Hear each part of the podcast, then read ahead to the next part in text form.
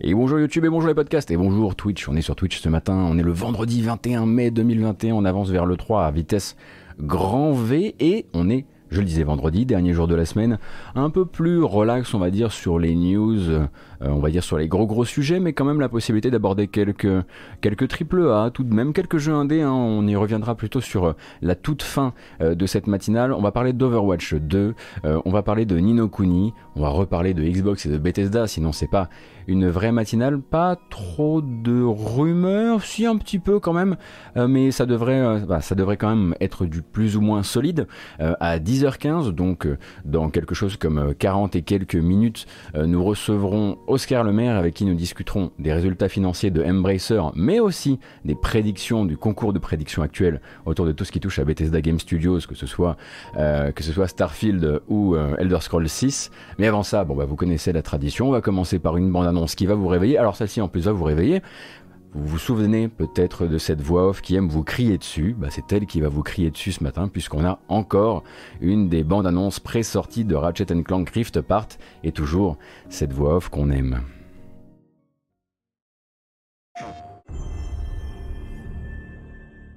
Welcome back to Almost Lunch Party.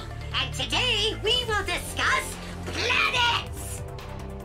What better way to take in the sights of Nefarious City than wall running from Imperial troopers? Or perhaps you'd prefer the epic yet alluring landscapes of Sargasso. Ride the Speedo! Or explore the filthy death trap that is Molinoth. Grind the rail!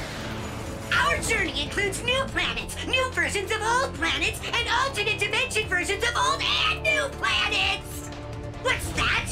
You want more? We'll play the game! It's gorgeous! Just look at it! Look at it! Until next time, when we discuss the glory of story. Clank!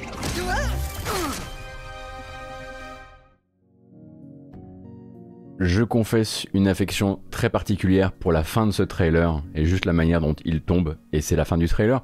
Alors là c'était le, on avait eu donc euh, la spéciale sur les armes, là c'est la featurette sur les planètes. On s'approche, hein, on le sent, on s'approche de la sortie du jeu euh, début juin et il faut là vous en mettre euh, plein la tronche. Effectivement il y a un petit côté claptrap. Bon on aurait préféré que ce soit le doubleur de Kuno dans, dans Disco Elysium, ça aurait donné une autre, une autre couleur on va dire à la bande annonce. Mais voilà, hein, c'est vrai que voilà du détail, le jeu n'en manque pas. Euh, il sait montrer son platformer 3D, ça il n'y a pas de souci. On peut aussi se rendre compte que quand on fait, bon ben voilà, un tour rapide des planètes qui sont remontrées dans cette bande annonce, ben on se rend compte qu'on les a déjà tout un petit peu visitées, enfin en tout cas très rapidement euh, sur les, les bandes annonces précédentes. On voit un petit peu hein, que le jeu, voilà, va probablement s'étaler sur 4-5 euh, endroits principaux avec la ville en plus, puisque c'est vrai que n'a pas trop passé de temps dans cette fameuse ville cyberpunk qui nous en a mis plein la tronche durant le dernier State of Play. Voilà, ça avance. J'imagine que là, on a fait donc la vidéo sur les pouvoirs de déplacement plus les armes. Euh, on a eu la vidéo là maintenant sur les planètes. La prochaine devrait assez naturellement, j'imagine, être celle sur l'histoire et les personnages. On devrait notamment revenir sur l'importance du personnage de Rivette dans tout ce bordel. Merci beaucoup Bobert Nawak, merci Tonton Lyric également pour le soutien, merci Alpha tout à l'heure pendant euh, la bande-annonce, et nous on va continuer avec, bah évidemment euh, la news, on savait un petit peu, c'était le secret d'hier après-midi, mais qu'est-ce que c'est, quelles sont les annonces d'Epic euh, pour refaire de l'acquisition en masse d'utilisateurs Epic Game Store? Alors, on va commencer par la fin, et on va commencer par parler un petit peu de l'Epic Game Store Mega Sale, puisque ce sont les grosses, grosses soldes avec toujours cette mécanique dont on va reparler. Il y a une petite bande-annonce, c'est d'un goût assez épicien en termes de bande-annonce, et on revient juste après.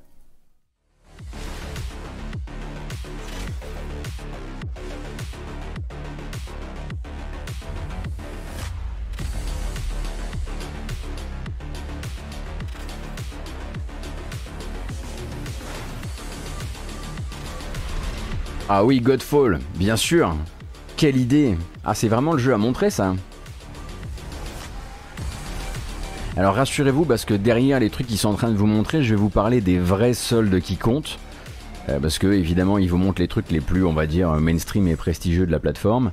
Et donc c'est l'ouverture du fameux Epic Vault qui a l'air de réouvrir en fait euh, une nouvelle saison on va dire de plus gros jeux qui vont être euh, donnés en, enfin filés en accès chaque semaine. Donc on va reparler évidemment du gros jeu de la semaine. Mais d'abord la mécanique des soldes chez Epic, comment ça se passe? Rien que le fait de créer son compte vous donnera accès à un bouton qui dit je voudrais avoir mon bon de réduction de 10 euros. 10 euh, euros donc est valable sur n'importe quel jeu qui dépasse 15 euh, euros d'achat. Très bien. L'important, si j'ai bien compris cette fois-ci, c'est que le seul fait de dépenser ce bon d'achat, donc en, validant une transaction, vous donne automatiquement droit à un nouveau bon d'achat. Et ainsi de suite, et ainsi de suite, et ainsi de suite. Du coup, vous auriez peut-être plus, euh, comment intérêt à faire vos achats les uns après les autres que de tout mettre dans le panier, parce que vous feriez euh, une mauvaise... Ouais, ça a toujours été comme ça, voilà, d'accord? C'était pour être sûr, parce que moi, je vous avoue que j'ai rarement fait les soldes. Euh, chez Epic. Donc, ne, faites, mettez pas tout... Ah bah oui, c'est vrai qu'il n'y a pas de panier, je suis trop bête. Ah là là, le panier. Oh, je suis fou, je suis fou. J'ai raconté n'importe quoi, pardon. Un panier sur Epic Game Store. On croit rêver. Non mais, stop, stop on revient un petit peu en arrière, on va revenir à ce que j'avais prévu. Ce que j'avais prévu, c'était la liste des jeux que je peux vous recommander à vraiment pas cher. Alors vous avez le récent Legend of Keeper de chez Goblin Studio qui est donc à 5 euros. À chaque fois que je vais vous euh, filer un prix, ce sera le prix avec euh, euh, le petit bon d'achat. Narita Boy à 7 euros, The Long Dark à 8, Airborne Kingdom 6 euros, c'est du vol, rien que la BO vaut le triple. Immortals Phoenix Rising passe à 20 euros, ça c'est assez intéressant.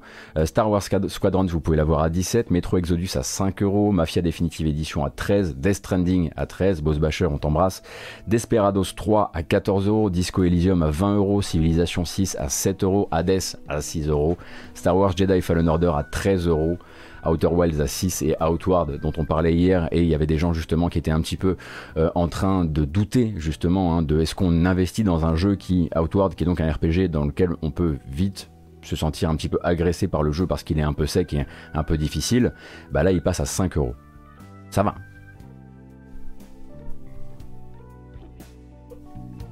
Voilà, il faut payer au moins un jeu à 15 euros pour profiter de cette réduction. C'est pour ça que là, je vous ai listé uniquement euh, des jeux qui sont au-dessus de la barre des 15.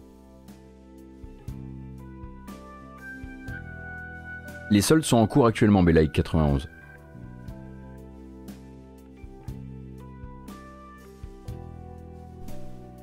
Oui, je vous ai pas cité effectivement Kingdom Hearts 3 qui part une belle opération de, de solde passe à 35 euros, vraiment une, une aubaine, c'est du voilà, c'est presque du vol, mais dans quel sens? Euh, Et effectivement, oui, vous pouvez tout à fait avoir Grindstone aussi dont on parlait. Je vous disais à quel point je suis accro à Grindstone, Curse of the Dead Gods, pareil, hein, euh, qui est euh, un, un roguelite de grande qualité qui passe à 5 euros. Outer, Wilds, voilà, on le disait 6 euros, 6 euros 50, 6 euros c'est c'est ridiculous. Euh, et donc, le gros jeu gratuit de cette semaine sur Epic Games Store, dans ce qu'on appelle le fameux free to keep. Donc, en gros, vous, le récupérez durant cette semaine de gratuité et ensuite il est à vous pour l'éternité. Ceux pour, ceux pour lesquels on avait un petit peu détaillé les fameux chèques que pouvait dégainer à l'occasion euh, Epic pour pouvoir se les procurer, pour pouvoir euh, comment dire, euh, réaliser ce qu'on appelle ces buyouts, euh, eh bien c'est NBA 2K21. Alors la version PC de NBA 2K21, alors déjà c'est un gros coup, peut-être pas euh, pour nous, mais en tout cas c'est un gros coup pour faire euh, de l'acquisition et ça intéresse énormément Touquet puisque quand on arrive avec un NBA Touquet 21 et qu'on le donne gratuitement aux gens, ils vont encore moins se rendre compte euh, de cette progression complètement balisée par le besoin et eh bien d'avoir toujours des virtual currencies, les fameux VC, qui soient suffisamment, enfin en avoir suffisamment. Hein, on rappelle voilà que NBA Touquet 21 c'est un jeu qui est entièrement balisé et dont le but est justement de vous faire repasser à la caisse en microtransactions. Euh, le pay to win n'est jamais très loin. Euh, et là, on est vraiment. disons que quand on est en procès actuellement, je trouve, et qu'on essaie de passer pour le bon gars, peut-être que le jeu en gratuité de la semaine, d'une des semaines de procès, pourrait être un jeu qui n'est pas clairement un jeu de haute prédation sur les portefeuilles des joueurs, mais manifestement ça n'a pas l'air de les arrêter, donc la première dose et pour le coup littéralement gratuite. En revanche, attention, on est sur la version PC de NBA, de NBA 2K21. Et aussi bizarre que ça puisse paraître, parce qu'on n'a pas l'habitude de dire ça, la version PC de NBA 2K21, c'est la version adaptée, donc la version de, base de cette version-là, c'est les versions PS4 et Xbox One. Et ce qui différencie les versions PS4 et Xbox One des versions PS5 et Xbox Series, ce n'est pas juste un patch next-gen. En fait, entre les deux versions de ce jeu, on a un saut de génération de moteur, donc c'est pas juste une meilleure définition ou ce genre de choses. Globalement, les jeux ne sont pas exactement identiques non plus. Vous avez les deux tests qui sont disponibles, bah, notamment sur Gamecult, puisque vous savez que Puyo sera toujours là pour vous détailler euh, les deux jeux. Et donc cette version-là que vous retrouvez sur PC en gratuité sur Epic Game Store, eh bien c'est la version à laquelle Puyo avait mis justement 6 sur 10 pour rappeler que c'était un épisode qui sentait un petit peu justement cette fin de règne, cette fin de génération, euh, qui prend pas beaucoup de risques et qui se, voilà, bah, qui se montre fainéante quoi, en attendant bah, le NBA 2K21 des consoles de nouvelle génération, auquel d'ailleurs il a mis un point de plus, c'est devenu un 7 sur 10.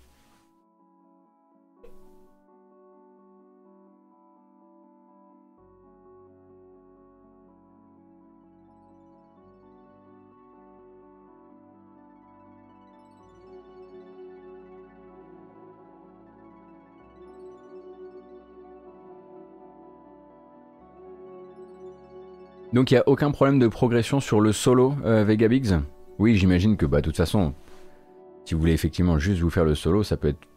Bah, si vous me confirmez qu'il n'y a pas besoin de, sortir le chéquier pour ça, ce qui serait quand même là. J'allais dire ce qui serait quand même honteux, mais je suis sûr qu'il y a des jeux où c'est déjà le cas et où en fait c'est devenu la normalité.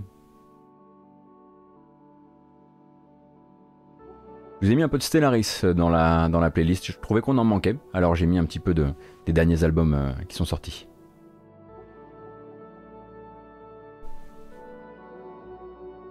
Aucun problème, c'est vite dit, tout est fait pour ralentir la progression et payer du coup.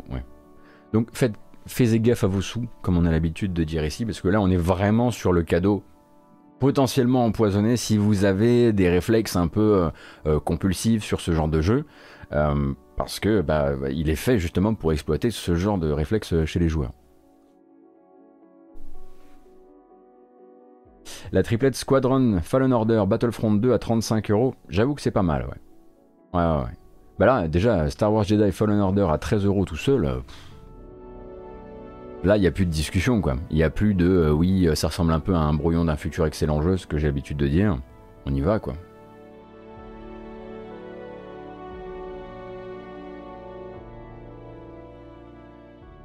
D'autant plus dommage que le cœur du jeu est bon, mais vu qu'il n'y a aucune concurrence, ils se sont fait plaisir. Ah bah, je vais quand même vous mettre. Non, j'allais dire. En fait, j'aurais dû, j'aurais, dû la mettre pendant qu'on parlait de ça. Je vais pas la mettre maintenant toute seule. J'avais prévu la BO du jeu, mais bon.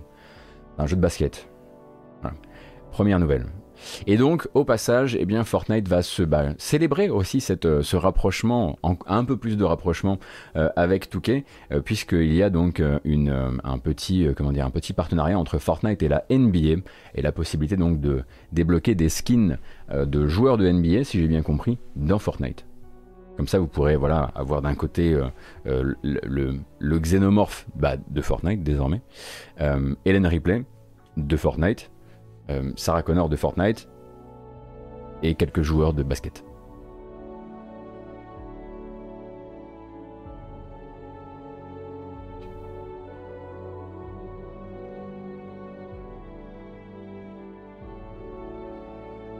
Et Neymar aussi. Ah oui, c'est vrai qu'il y a Neymar dans le jeu. Je crois, hein.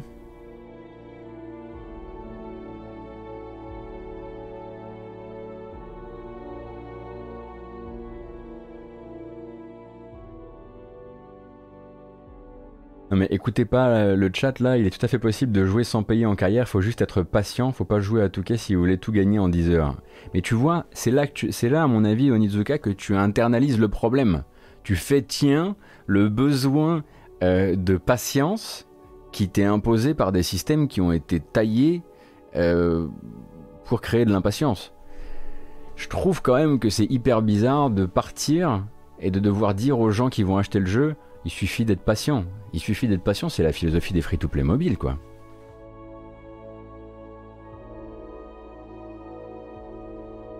Il suffit de pouvoir consommer son jeu exactement comme on, le désire à partir du moment où on l'a acheté à 60 balles. Bon là il est gratuit, mais quand même. À la base, ton jeu, ta manière d'y jouer, c'est un, peu le, un peu le contrat quoi. 80, pardon, excusez-moi, j'ai dit 60.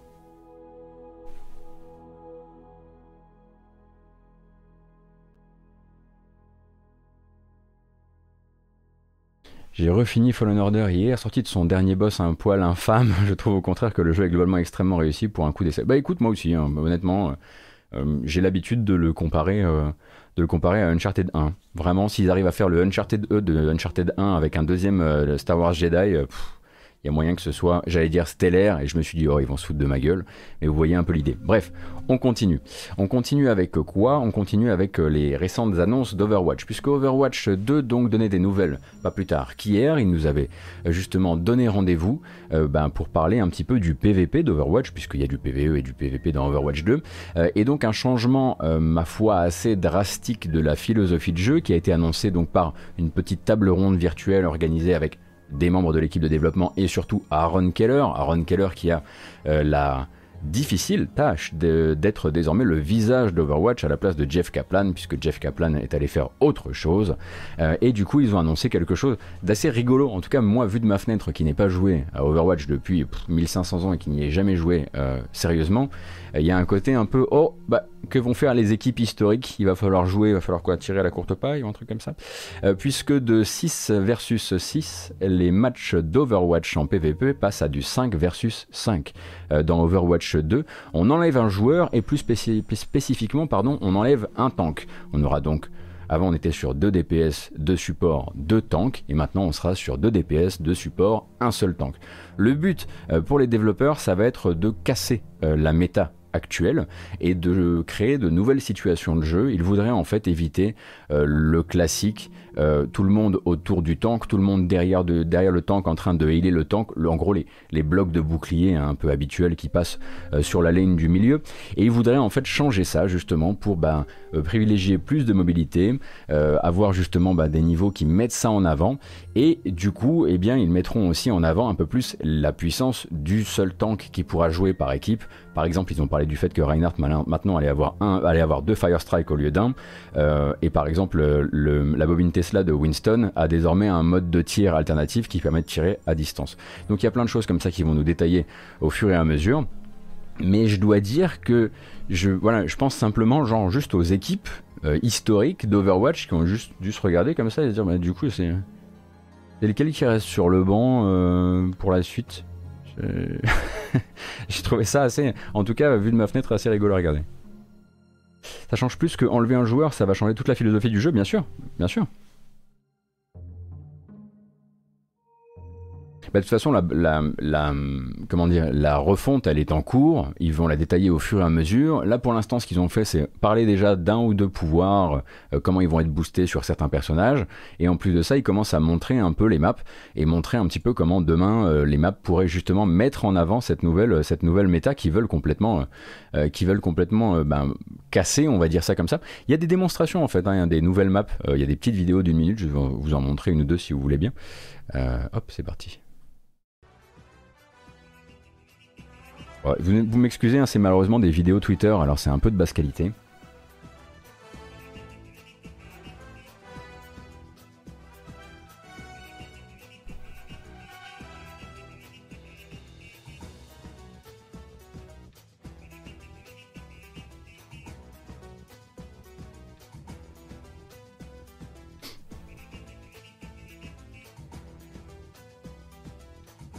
C'est d'ailleurs dans une de ces maps, il me semble que vous trouverez un café euh, à la gloire de Jeff Kaplan.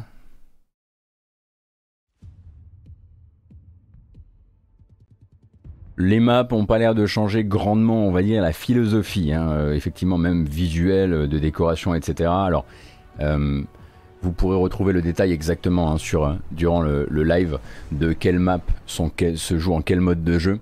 Euh, mais vous avez ces petites présentations qui sont disponibles sur un live que vous pouvez regarder, euh, qui est disponible évidemment sur la chaîne YouTube Play Overwatch comme à chaque fois.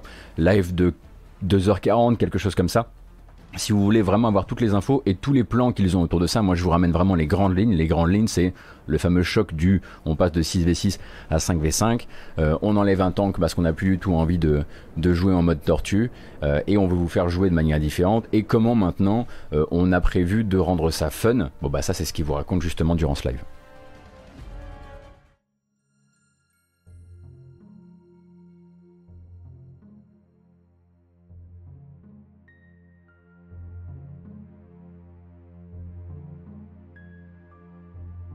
Sais pas s'il y a d'autres maps un petit peu moins, effectivement, euh, monde réel.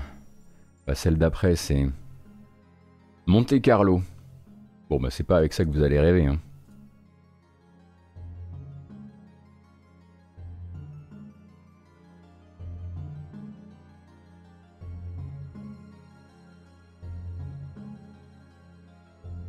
Rio, New York, Rome, Toronto, Monte Carlo.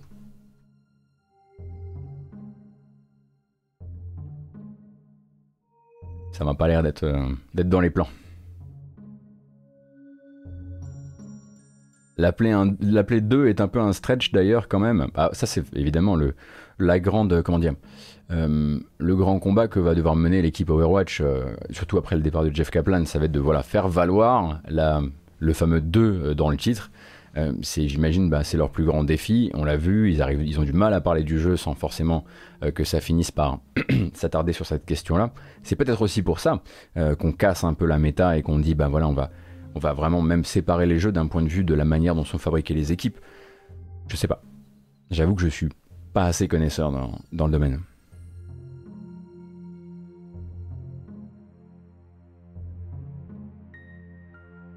Effectivement, la, vignette a disparu en bas à gauche et normalement ça devrait être réglé maintenant. Voilà.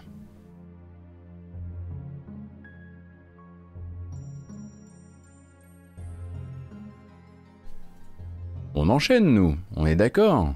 Vous avez pas, de façon, vous, vous avez bien compris que discuter d'Overwatch avec moi, ça risque pas d'être, euh, bon, euh, une dinguerie. Euh, est-ce que Gotos a un code créateur sur le GS Non. Tu peux y aller, y aller, BioQuack. C'est pas dans mes plans, donc tu, c'est très gentil de demander, mais tu peux y aller. Ou mettre celui d'Ato, par exemple. petite bande-annonce d'un JRPG qui arrive sur Switch calme-toi la musique là, qui arrive sur Switch, sur Switch donc euh, le 17 septembre prochain. On l'avait vu passer à la certification, notamment la certification américaine, celle de l'ESRB. Désormais c'est confirmé avec une bande-annonce. Peggy 12.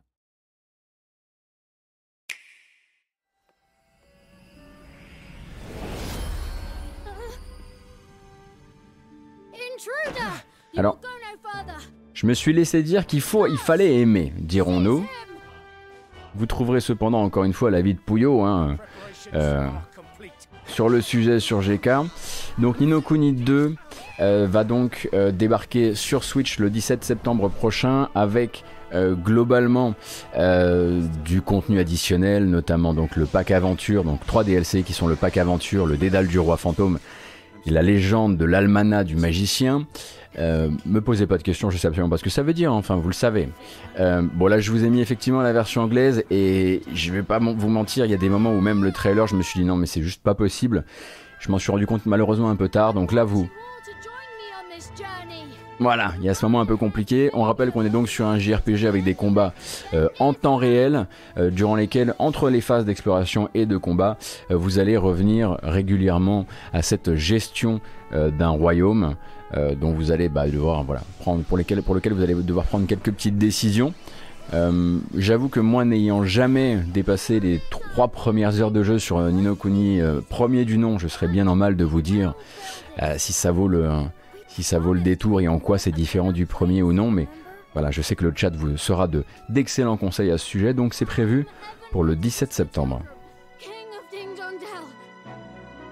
Le fameux roi de Ding Dong Dell.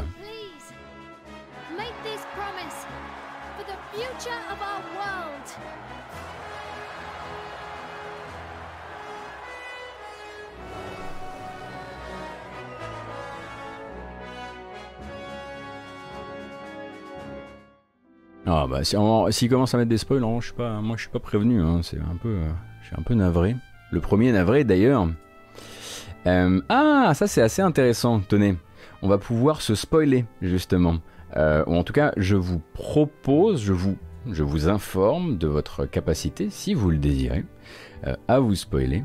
À vous spoiler quoi? À vous spoiler les, à vous spoiler les fameux guérillas collectifs. Les fameux guérillas collectifs qui sont donc euh, deux événements qui auront lieu le 5 juin et le 12 juin, qui sont des événements périphériques à l'E3, qui sont centrés euh, centré sur des développeurs et des jeux indépendants. Euh, et désormais, en fait, eh bien, vous avez sur le site de Guerilla Collective, comme l'an dernier, vous avez les premiers participants, les premiers participants aux futures conférences qui ont été, qui sont montrés. Alors, soit parfois c'est un logo, parfois vous avez déjà un trailer et vous avez donc la possibilité de, voilà, de savoir un petit peu quand est-ce que vous voulez venir selon ce qui vous intéresse. Là, par exemple, en date du 5 juin, sur le, site de Guerilla Collective, on voit déjà voilà, on aura des nouvelles de Tchernobylite. alors, quand c'est grisé, c'est parce qu'on peut pas encore cliquer, dessus. Ah, zut, attendez. Hop, clac. Voilà, ça sera mieux comme ça. Euh, ça venait, le grisé venait de chez moi. Ça, notamment, on, pourra reparler effectivement de Omno et de quelques autres. Là, on voit doucement. Ah, ah, ah, ah, ah, ah. Regardez qui est là. Oh oui. Enfin. Euh, ainsi que quelques autres. Bah donc du coup, Bloodstained Ritual of the Night qui va probablement se remontrer. Mais pourquoi? Mais pour quelle raison? Pourquoi voudrait-il se montrer? Euh, demain ou après-demain. Donc là, on parle du 5 juin. C'est vraiment dans pas longtemps du tout. Euh, donc ça, ce sera, ça, c'est les premiers partenaires montrés pour la date du 5, sachant que pour la date du 12, qu'est-ce qu'on a?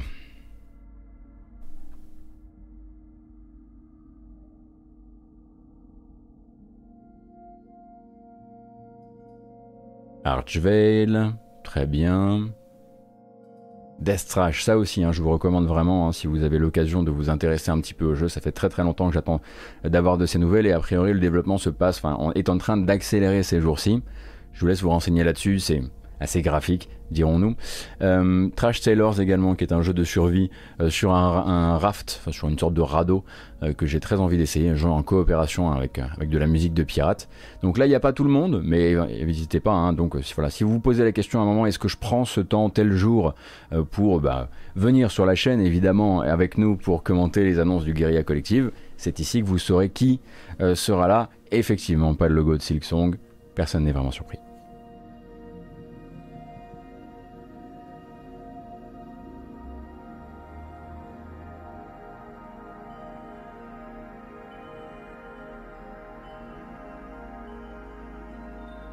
Mais attendez une seconde, je revois sur un truc là. Sable. Ah oui, je voulais vous parler justement Omno. Euh, vous savez que Omno, on l'a revu il n'y a pas très très longtemps, et on s'est dit qu'il avait été un petit peu, on va dire, euh, calme récemment en termes de communication. Quelle ne fut pas ma surprise, en ouvrant euh, le dernier JV Le Mag, de voir un article de Héloïse Linossier qui parlait justement de comment le développeur de Omno a fait énormément de sa communication récente sur TikTok. Et en fait, c'est l'un de ces jeux qui a trouvé une manne hallucinante de nouveaux followers via TikTok et qui, fait désormais, du million de vues à chaque fois qu'il poste un petit, euh, extrait de son jeu sur TikTok. Euh, et euh, il a vraiment essayé ça pour voir et ça a pris à fond. Et vraiment très intéressant cet article. Donc d'ailleurs, je, je vous recommande JV Le Mac de manière générale, mais j'ai été très surpris de découvrir qu'il menait un peu, enfin n'est pas seul évidemment, mais qui faisait partie de ceux qui mènent la charge actuellement de comment demain on peut euh, complètement aller chercher des gens qui sont dans l'univers du jeu vidéo, mais pas trop trop, juste avec quelques montages extrêmement rapides, extrêmement précis, qui montrent le plus beau du, enfin pas le plus beau du jeu, mais le plus beau de ce qu'on veut montrer tout de suite, euh, euh, et, donc une nouvelle manière de communiquer bah, qui est en fait pas du tout pour nous. Hein. Vous, vous doutez bien que, évidemment, on se sent vieux quand on voit ça, mais en fait, il y a toute une nouvelle génération de futurs fans de jeux vidéo ou de curieux du jeu vidéo qu'il faut aller chercher avec des formats qui, sont, qui leur sont adaptés, avec des trucs qui vont très très vite, qui sont adaptés bah, voilà, à la manière de consommer euh, ce genre de contenu. Et le développeur Domno, qui est britannique, l'a manifestement bien compris. J'étais très content de voir que ce jeu-là pendant que moi j'avais l'impression effectivement dans mon monde qu'il était très discret, mais qu'en fait qu'il avait de nouvelles idées. Il neige sur le fond, dites.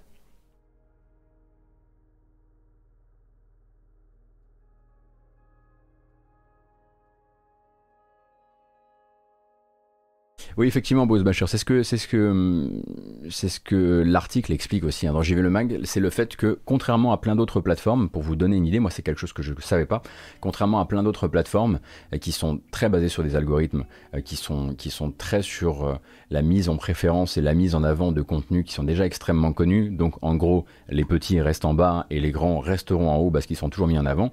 Justement, TikTok a plutôt une politique qui consiste à dire, c'est pas parce que t'as pas beaucoup de followers que tu peux pas te retrouver euh, sur le feed d'énormément, énormément de gens, bah, parce que tu es dans telle tendance euh, jeu vidéo par exemple, et du coup en fait faire de l'acquisition très très très rapide de followers, ce qui est en fait ce qui va complètement à l'encontre bah, globalement du principe même d'un dépocalypse, euh, qui est de dire là actuellement les développeurs manquent de visibilité parce qu'ils sont par algorithme toujours écrasés bah, par ceux qui ont une meilleure exposition qu'eux. Donc ça, je dois dire que ça m'a donné foi dans de nouvelles manières de communiquer pour, pour les devs indés. Hein. Regardez, il y a encore pas longtemps, on a eu euh, justement cette, euh, discussion. Il me semble que c'est le cas actuellement sur Steam. Euh, tout l'onglet, les fameux Popular Upcomings, donc les prochains jeux à sortir qui ont été jugés populaires bah, par un système d'algorithme de notation de wishlist par Steam. Normalement, c'est là que peuvent surnager un ou deux indépendants. ceux, qui, ceux qui sont dans cette liste-là sont, enfin, c'est déjà un peu, comment dire, c'est un peu des VIP des, développeurs indépendants. Bah là actuellement, toute la liste elle est occupée par tous les Capcom Arcade Stadium qui sont arrivés et du coup l'algo a juste fait bah c'est des petits jeux. Et Capcom, ça doit être bien. Du coup, il y a une liste avec tous les Capcom Arcade Stadium à la place, là où devraient être normalement les développeurs indépendants.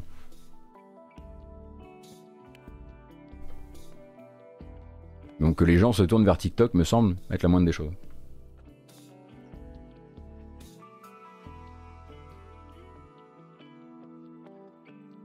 Alors, alors, alors, nous on va. Quelle heure est-il? 10h06 Mais on est, on est, on est, mais on est complètement pas dans les temps. Aïe, aïe, aïe, aïe, aïe. Bah écoutez, bah, dans ce cas-là, tout ce qu'on a, tout ce que j'ai à vous proposer rapidement là, non, on ne bambochera pas tout de suite. On ne peut pas. On ne peut pas parce que Oscar Le Maire attend. Donc, on continue on m'embauchera avant d'appeler Oscar Le Maire. Vous allez voir, ça va bien se passer. Tout est maîtrisé.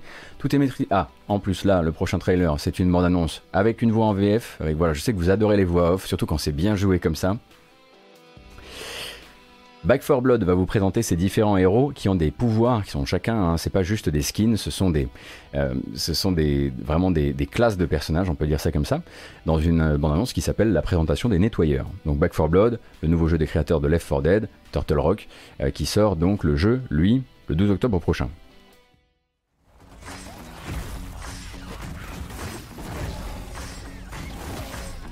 Ouais, ça c'est moi. Vous vous demandez sans doute comment on en est arrivé là. Un rêve flippant a changé tout le monde en monstre. Et tout a basculé. C'est un joyeux bordel ici. Mais c'est pour ça qu'on nous appelle les nettoyeurs. Je vais vous présenter l'équipe. Lui, c'est Walker, le type sur qui on peut tous compter. Je vous décevrai pas, les gars. Vétéran de guerre Check. Précision mortelle Check, check et recheck. Fidèle jusqu'au bout Encore check. Besoin d'un antidouleur Appelez Doc.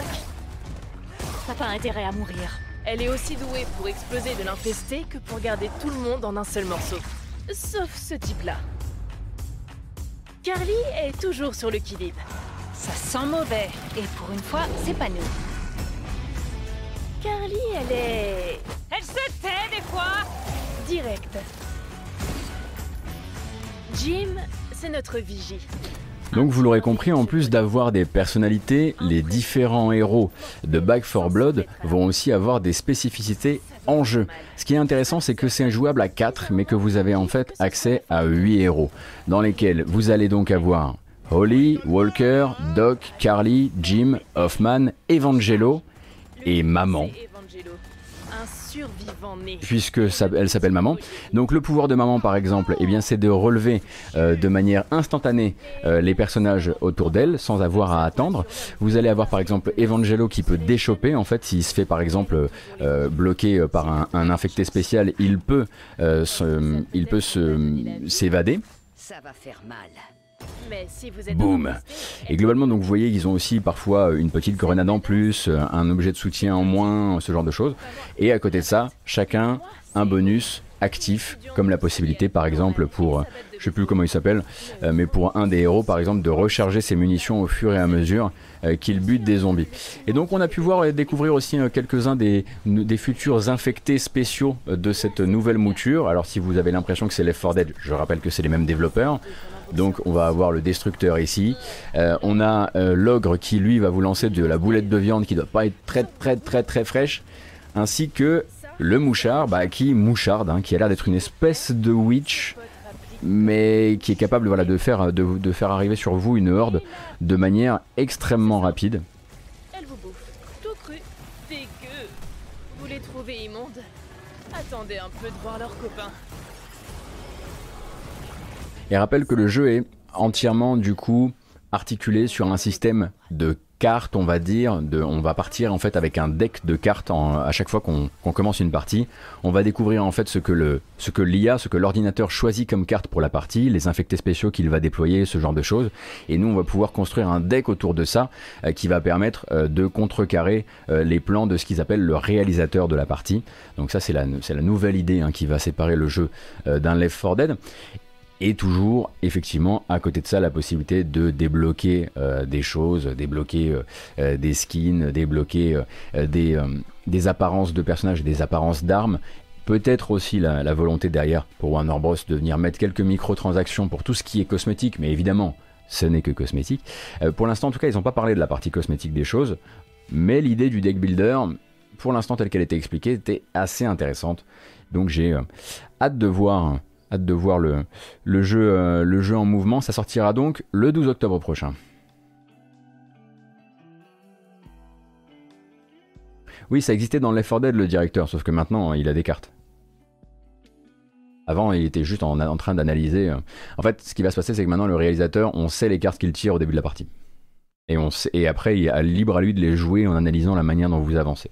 On avait parlé un petit peu, en amont euh, bah, dans la dernière vidéo qui date d'il y a deux semaines, un truc comme ça. Est-ce qu'on sait s'il y aura du split screen? J'ai rien lu de tel sur le sujet. Enwin, quid du crossplay? Ah C'est vrai que c'est une, question qui a de l'importance quand on est sur un jeu dont on, on aimerait bien hein, euh, qu'il... Euh, euh, est-ce qu'il y a du crossplay? À chaque fois, la question revient et c'est tout à fait légitime. pour l'instant, les développeurs n'ont pas pris, euh, euh, la parole sur le sujet, mais ils, ils ont déjà mentionné l'affaire sur le Discord, donc peut-être qu'ils sont en train de travailler dessus. Si vous voulez mon avis, ce jeu-là, si tout se passe bien, si les chèques sont bien envoyés et qu'ils arrivent dans les bonnes boîtes aux lettres, on risque quand même de le voir arriver dans le Game Pass. Je dis ça, évidemment. Je dis rien, mais ça pue quand même le jeu à Game Pass, euh, puisque pour rappel, tous les Left 4 Dead-like du monde sortent actuellement sur Game Pass, ce ne serait que justice que celui-ci en fasse partie. On verra évidemment, euh, mais ça pourrait faire une très très très belle annonce s'ils arrivaient à, négocier un truc pareil. J'avais pas pu euh, tester la bêta euh, Dral malheureusement. Nodus en avait fait une, une preview sur GK. Alors, on va continuer. Alors, c'est assez curieux.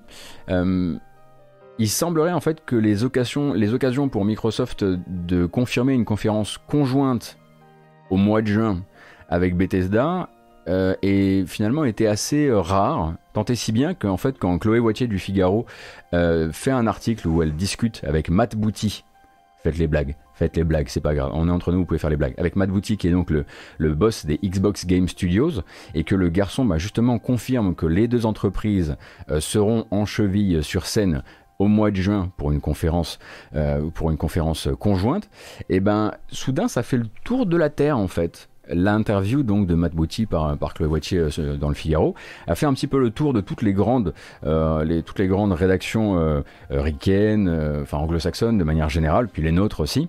Et donc en fait, il ne parle, attention, jamais, c'est rigolo, de conférence E3.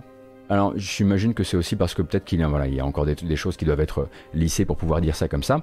Il dit euh, dans quelques semaines, au milieu du mois de juin, wink wink, nudge nudge, nous mènerons une conférence conjointe avec Bethesda.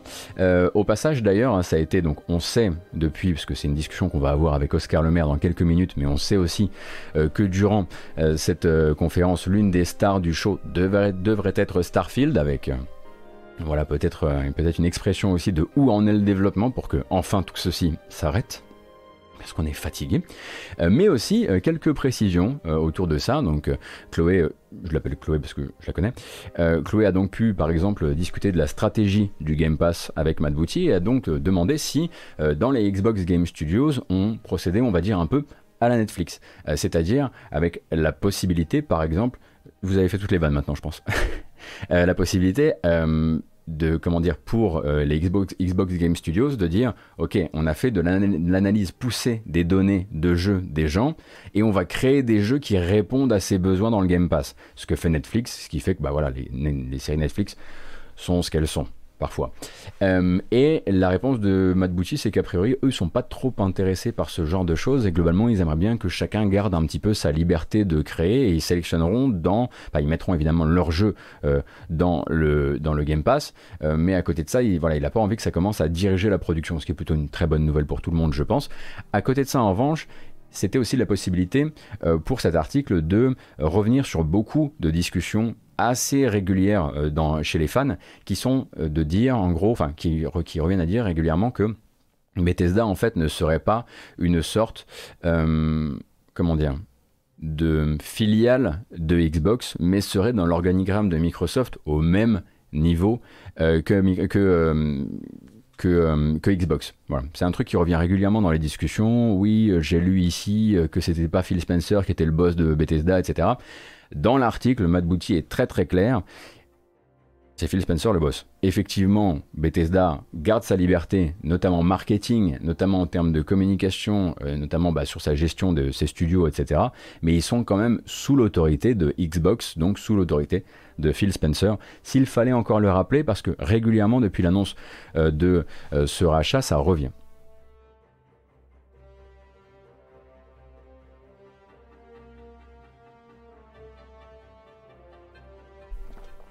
Voilà.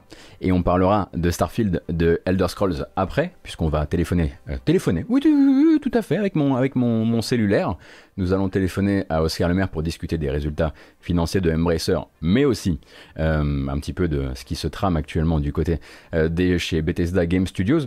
Et enfin, avant que ça arrive, j'aimerais juste attirer votre attention sur une petite trouvaille de PC Gamer qui m'a fait bien plaisir et je me suis dit, oh ça, il y, a, au moins 3-4 personnes qui pourraient y passer beaucoup plus de temps que ça, n'en mérite. Euh, donc sur une chaîne YouTube qui s'appelle, attendez une seconde, Pure DMG, donc c'est une chaîne YouTube qui est rattachée au, site Pure Diablo, eh bien en fait ils sont allés extraire les modèles 3D euh, des recréés dans, Diablo 2 Resurrected euh, pour en faire des petites vidéos qui permettent de savourer au plus proche possible les nouveaux modèles 3D de Diablo. Donc c'est du truc de fan, hein, vraiment. On n'est pas vraiment sur quelque chose de qui tient de l'information, mais je voulais vous montrer parce que moi j'y ai passé beaucoup beaucoup trop de temps hier. Alors ça donne par exemple, euh, je sais pas, oui ça, on peut faire ça.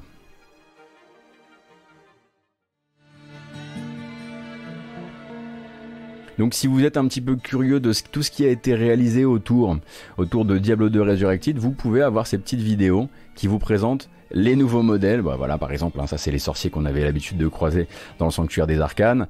Là vous avez, bon, ça c'est toutes les bestioles. on est plutôt sur l'acte 2 là en l'occurrence. Vous voyez, là, on a la certitude désormais que c'est pas des petites oreilles, comme je le disais durant mon stream.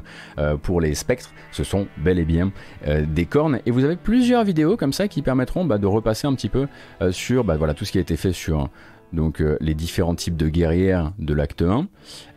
et attendez une seconde. on va retourner directement sur la. Et également pour tout ce qui touche aux boss, aux personnages et aux héros.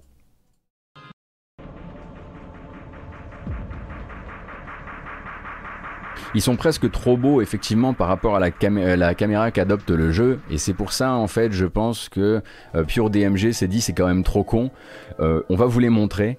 Euh, on va vous montrer un petit peu toute cette comment dire cette avalanche de détails absolument non nécessaires et non demandés pour, pour Diablo 2 Resurrected. Donc c'est vraiment le genre de, de, chaîne YouTube où vous pouvez vous perdre aisément, surtout si vous avez de l'intérêt pour le futur, le futur Diablo 2 Resurrected.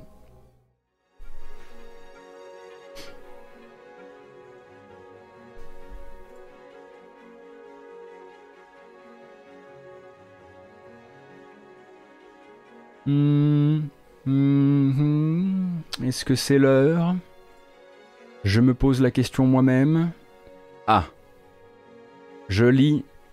Je lis qu'il serait de bon ton, éventuellement, de temporiser. Alors, bambochon C'est pas grave. Bon, le problème, c'est que moi, j'avais prévu un morceau de bamboche qui était assez court. Euh, du coup, euh, on va peut-être en faire deux à la suite. Bah, pourquoi pas hmm. Combien sommes-nous?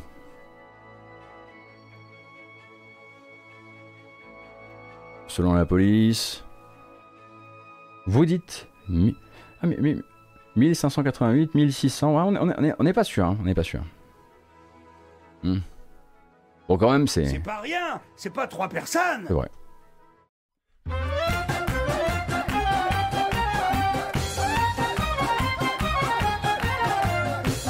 Ça alors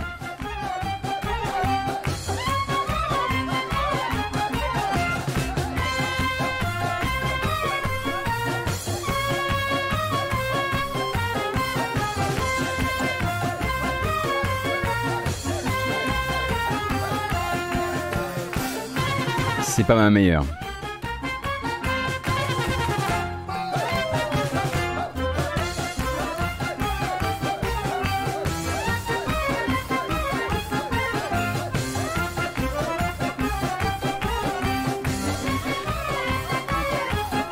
La refaire, ouais.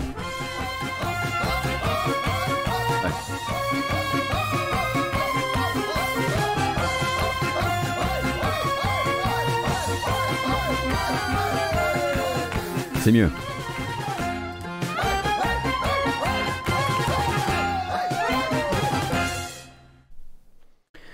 Deuxième morceau On reste un peu dans le coin? Ouais. Pas mal. Euh, ce qu'on vient de s'écouter, hein, c'était un extrait des Fight Songs, donc le fameux, album qui regroupe tous les petits morceaux un peu surprises dans l'univers euh, de Left de Left 4 Dead 2. De Team Fortress 2, pardon. Bon, j'espère que vous allez bien, j'espère que vous passez une bonne matinée du vendredi en notre compagnie. on va téléphoner à Oscar Le Maire d'ici quelques minutes. je, je prends de ses nouvelles, tranquillement. Et puis sinon, c'est pas grave, on commencera à regarder les trailers. Il me reste encore plein de trucs parce qu'une fois qu'on aura raccroché avec Oscar, moi j'ai encore prévu de vous montrer des bandes annonces, il y a largement de quoi faire. Et même peut-être de prendre du temps au lieu de euh, raid quelqu'un d'autre. Je me disais qu'on pouvait peut-être me raider moi, c'est-à-dire se poser peut-être une petite demi-heure, faire un peu de FAQ si vous avez des questions. Et puis ensuite, je mettrai en ligne tout ça avant d'aller tourner Quick Load, car on tourne Quick Load cet après-midi avec les gens de Gamecult et de Factor.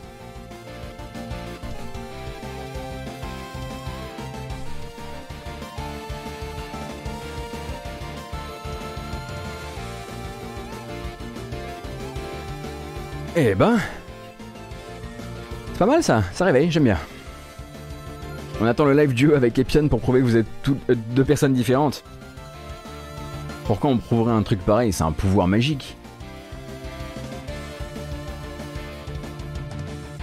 En revanche, on fait plus la fête. La bamboche, c'est terminé. Il l'a dit, hein, le président hier. Et il a dit j'avais pas dit que vous deviez partir en maxi bamboche non-stop. Voilà, on sent que lui aussi, il est adepte à la base plutôt de la bamboche micro-dosée. Ben, c'est voilà, un, comment dire, c'est un point commun de plus entre, entre, entre, Emmanuel et moi.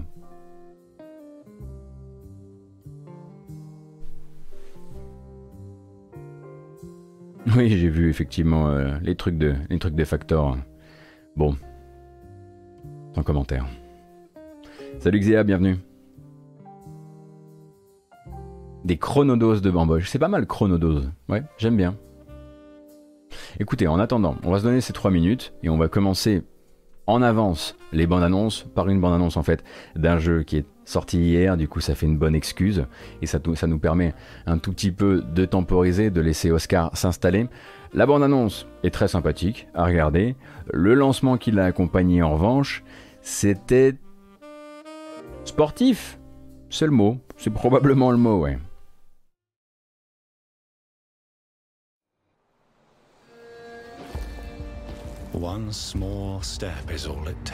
Ah, c'est joli, hein, c'est sûr.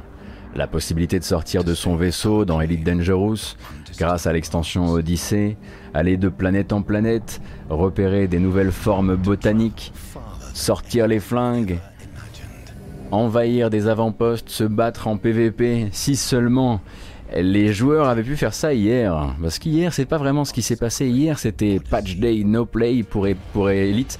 Et ça risque de durer encore un petit peu. Hein. Bon, que on est entre les soucis euh, de serveur, les désynchronisations entre joueurs, les, le jeu qui crache à la seconde où on sort du vaisseau pour justement poser euh, ses pieds sur la planète. Le lancement de Elite Dangerous Odyssey n'a pas été de tout repos. Donc à un moment, ce sera probablement aussi génial que le trailer est en train de nous le montrer. J'espère en tout cas, j'y retournerai un jour, j'y crois encore. Euh, mais le lancement n'était pas foufou.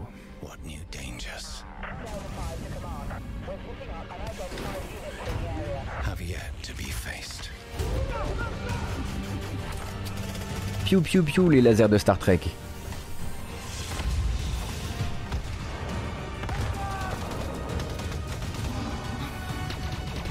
Pardon, les phasers. Je voulais pas dire laser. Oh là là là là là, le faux geek. Oh là là là. Il a dit laser. Tout le monde l'a vu.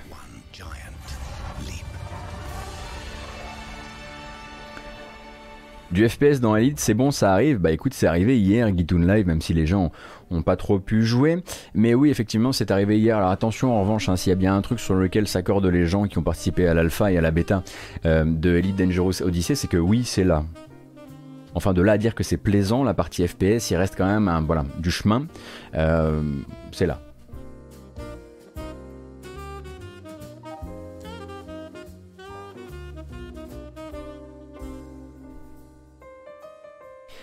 Jupiter vient d'annoncer un Picross Sega. Ils n'en ont pas parlé hier, effectivement, du fait qu'il... Euh, il me semble, hein. Voyons un peu ça. Alors Oscar, Oscar il est le pauvre. Je regarde un petit peu si on a raté les choses. Non, pour l'instant c'est bon. Je pensais qu'on allait avoir plus de nouvelles euh, de de paradoxe ce matin, puisque c'est la PDXCon hein, qui commence aujourd'hui du 21 au 23, pour rappel. Euh, je pensais qu'on aurait peut-être une petite annonce de lancement, un truc un peu cool. Je sais qu'il y a eu un mot du président de Paradox. Euh, ça, risque d'être peut-être euh, plus dilué sur les temps qui viennent, sur les jours qui viennent, mais du coup, nous, on en fera ben, plutôt le résumé lundi. Hein.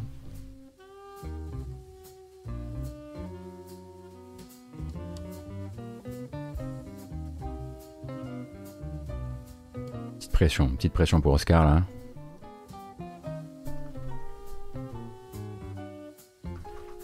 Je tente le fameux et grand classique de, ce genre de situation. Quand tu veux. et vu qu'il regarde le live en même temps, il m'a écrit c'est bon, c'est bon quand j'ai écrit quand tu veux. Euh, du coup, on y va. Euh, très bien. Alors, on va l'appeler.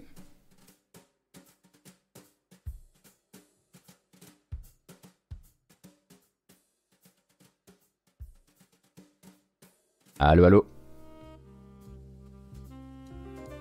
Cher Oscar. Pour l'instant, on t'entend pas, mais c'est probablement une affaire de secondes. Je ne suis pas inquiet. On sait jamais. C'est un peu. On ne t'entend pas, mais on y croit et on est avec toi. Et on t'envoie de la force. On sait que tu as tiré un câble RJ45 à travers tout ton appart, rien que pour nous. Euh, euh, alors on sera patient.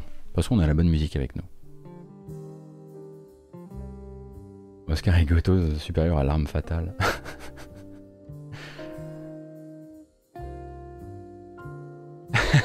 Systolique, elle est géniale celle-ci. Quand tu veux, Oscar.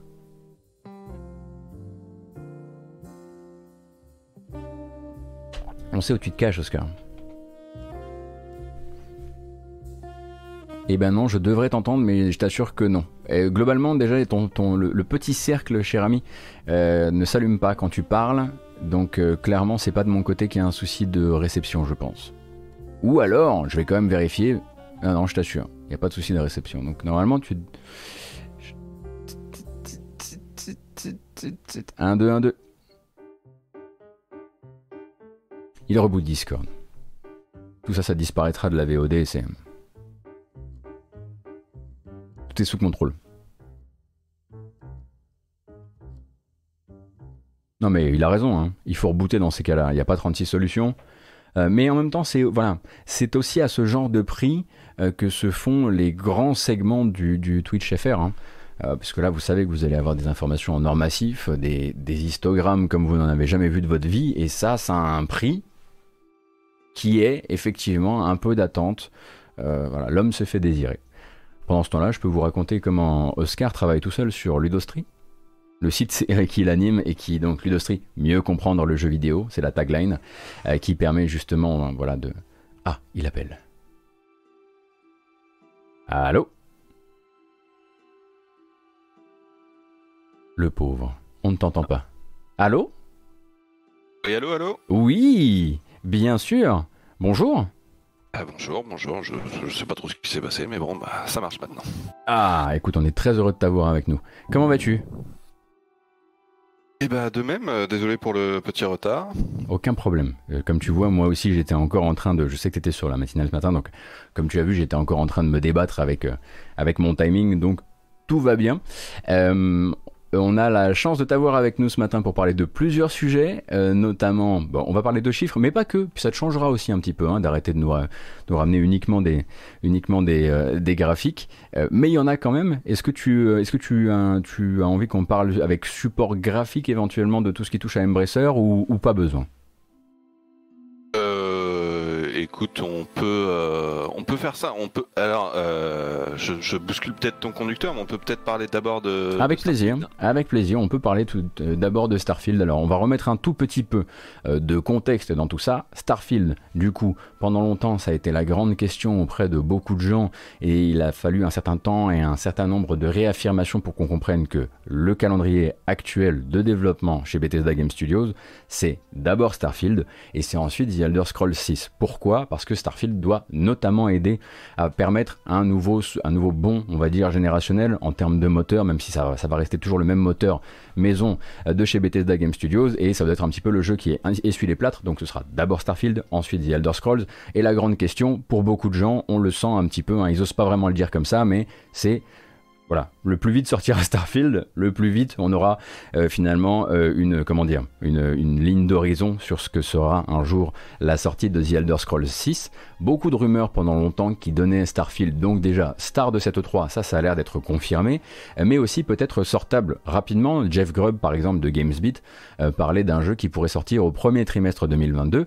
Et hier on a eu une série de prises de parole qui ont pas mal secoué évidemment les fans et qui, et qui disaient en gros donc Jason Schreier d'un côté, et puis ensuite de l'autre Tom Warren de The Verge. Ah, il me semble que tu as ton frigo qui est en train de sonner, mamie.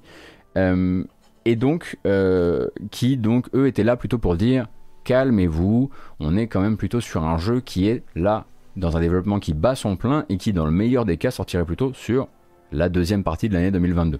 Est-ce que toi, c'est un truc que tu envisages comme euh, réalisable, le 2000, la deuxième partie 2022 pour Starfield? Ou en observant un petit peu la manière dont boss Bethesda Game Studios, euh, ça paraît quand même, euh, comment dire, euh, optimiste. écoute, moi, ça, oui, ça, ça enfin, tout, tout, tout, me paraît réalisable. maintenant, c'est vrai que.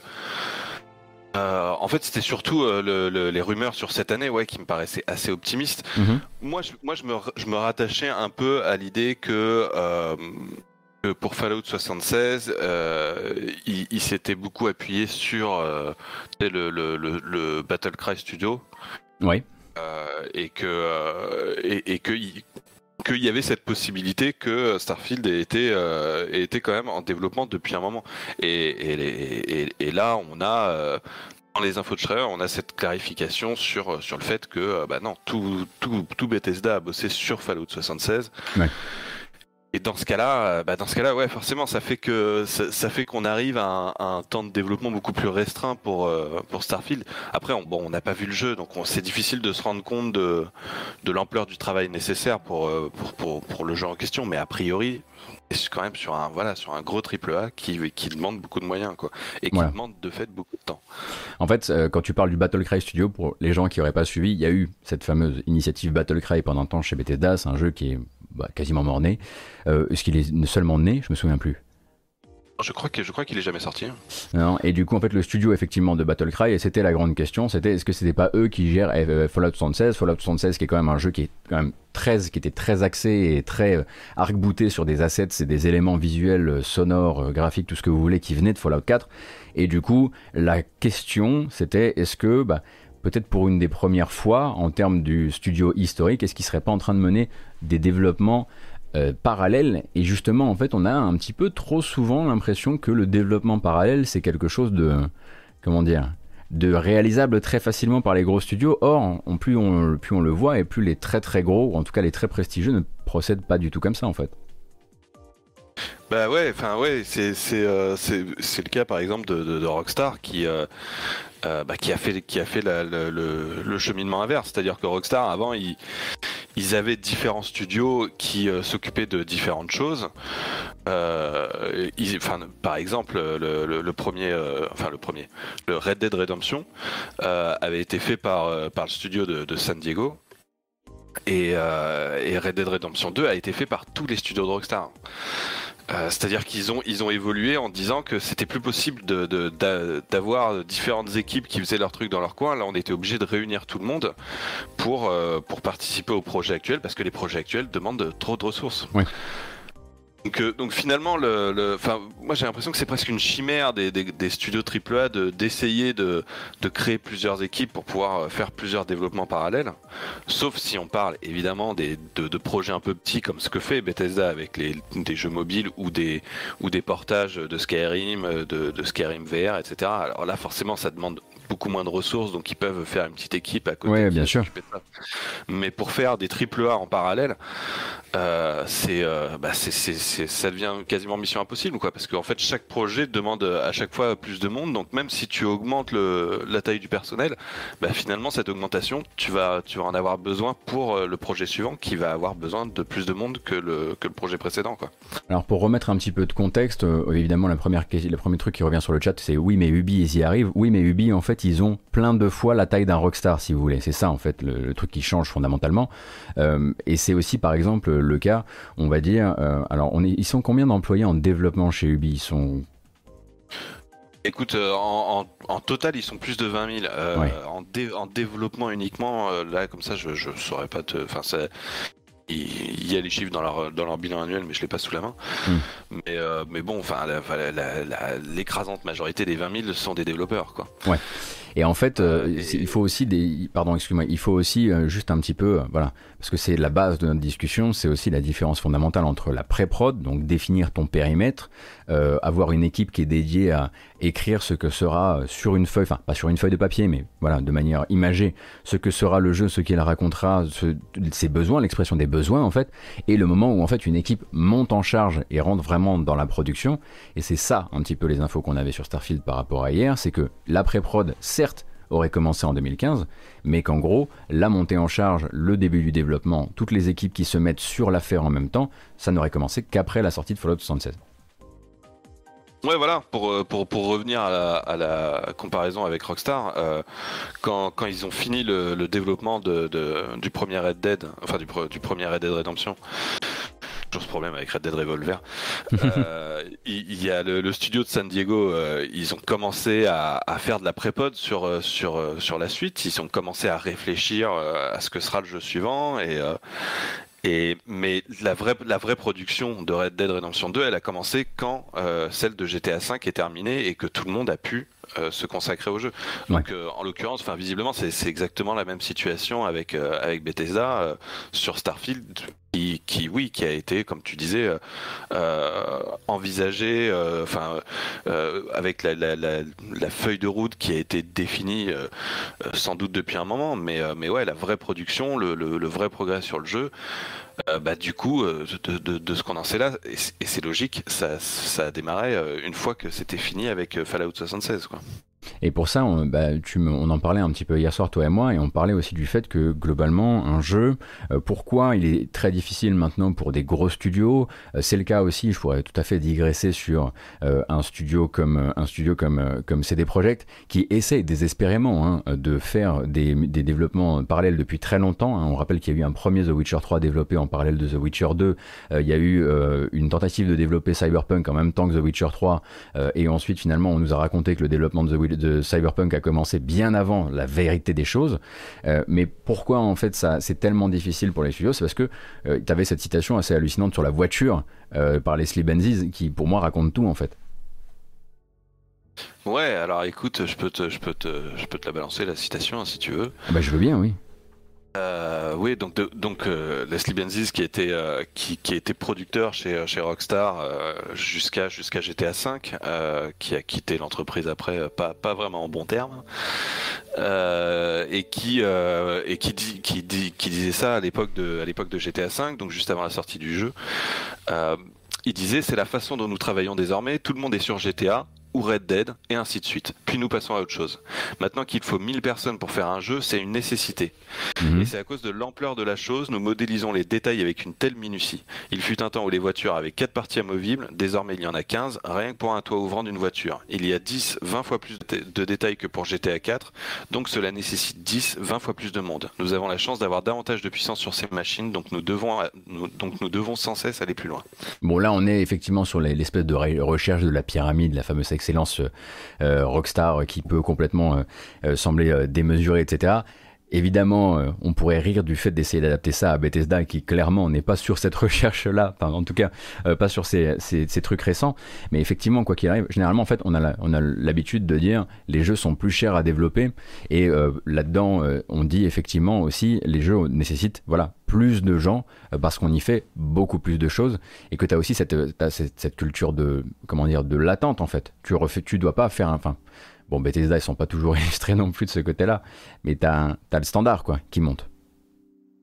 Euh, oui, mais, euh, mais, mais Bethesda, le, c'est-à-dire le, standard de Bethesda monte aussi, quoi. Je pense que, enfin, il, monte évidemment à un niveau différent de Rockstar, c'est-à-dire que euh, forcément le, le, prochain jeu Bethesda, il, va pas y avoir la même exigence que le prochain Rockstar, euh, et puis euh, et puis de toute façon il n'y a pas les il y a pas les mêmes moyens non plus, c'est-à-dire que parce que tu m'avais un peu prévenu que tu allais, que, parler de ça. Donc moi j'ai fait j'ai fait j'ai préparé ma petite contre-attaque. T'as fait, fait tes devoirs.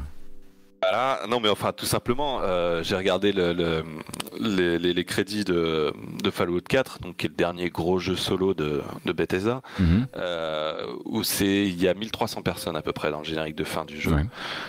Euh, pour Red Dead, Red Dead 2, ils sont plus de 4000. Ouais, bon. et c'est, oui, voilà, ceci explique aussi cela. Ouais. ouais. Donc, euh, donc forcément, on n'est pas sur, euh, on n'est pas. Enfin, de toute façon, Rockstar est clairement au-dessus de la mêlée. Euh, oui, bien sûr. ils, sont au-dessus de la mêlée simplement en termes de moyens en fait. C'est-à-dire que eux, ils ont cet avantage. C'est pour ça que GTA 6, évidemment que ça va être monstrueux GTA 6 parce que parce que ils ont ils ont un chèque en blanc quoi en fait. Euh, mm. Vu comment GTA 5 s'est vendu, euh, ils, peuvent ils peuvent prendre le budget qu'ils veulent, le temps qu'ils veulent, la quantité de personnes qu'ils veulent. Ils, ils, savent que ce sera rentabilisé quoi sans problème. Mais du coup, tu crois que ça veut aussi dire que quand on parle d'un développement, euh, enfin du coup, un, au, au, cœur de ce qu'on est en train de se dire là, il y a le principe du, rallon, du rallongement des temps de développement, des, temps, des temps, on va dire, entre les jeux. Pas de développement effectif, mais de pré-prod plus développement. Est-ce que c'est aussi parce que l'expression des besoins, la pré-production, euh, définir ton périmètre devient de plus en plus long? Bah Parce qu'il faut, euh, comment dire, euh, aller toujours de l'avant, utiliser les nouvelles technologies, se, comment dire, se dépasser Bon, par exemple, ce sera probablement le cas. J'imagine que Elder Scrolls 6 doit énormément bénéficier, on va dire, du tampon Starfield pour essayer de réfléchir à comment tu bats Skyrim, qui est le jeu qui a écrit l'histoire du, du monde ouvert, euh, bah, du monde ouvert euh, contemporain, quoi.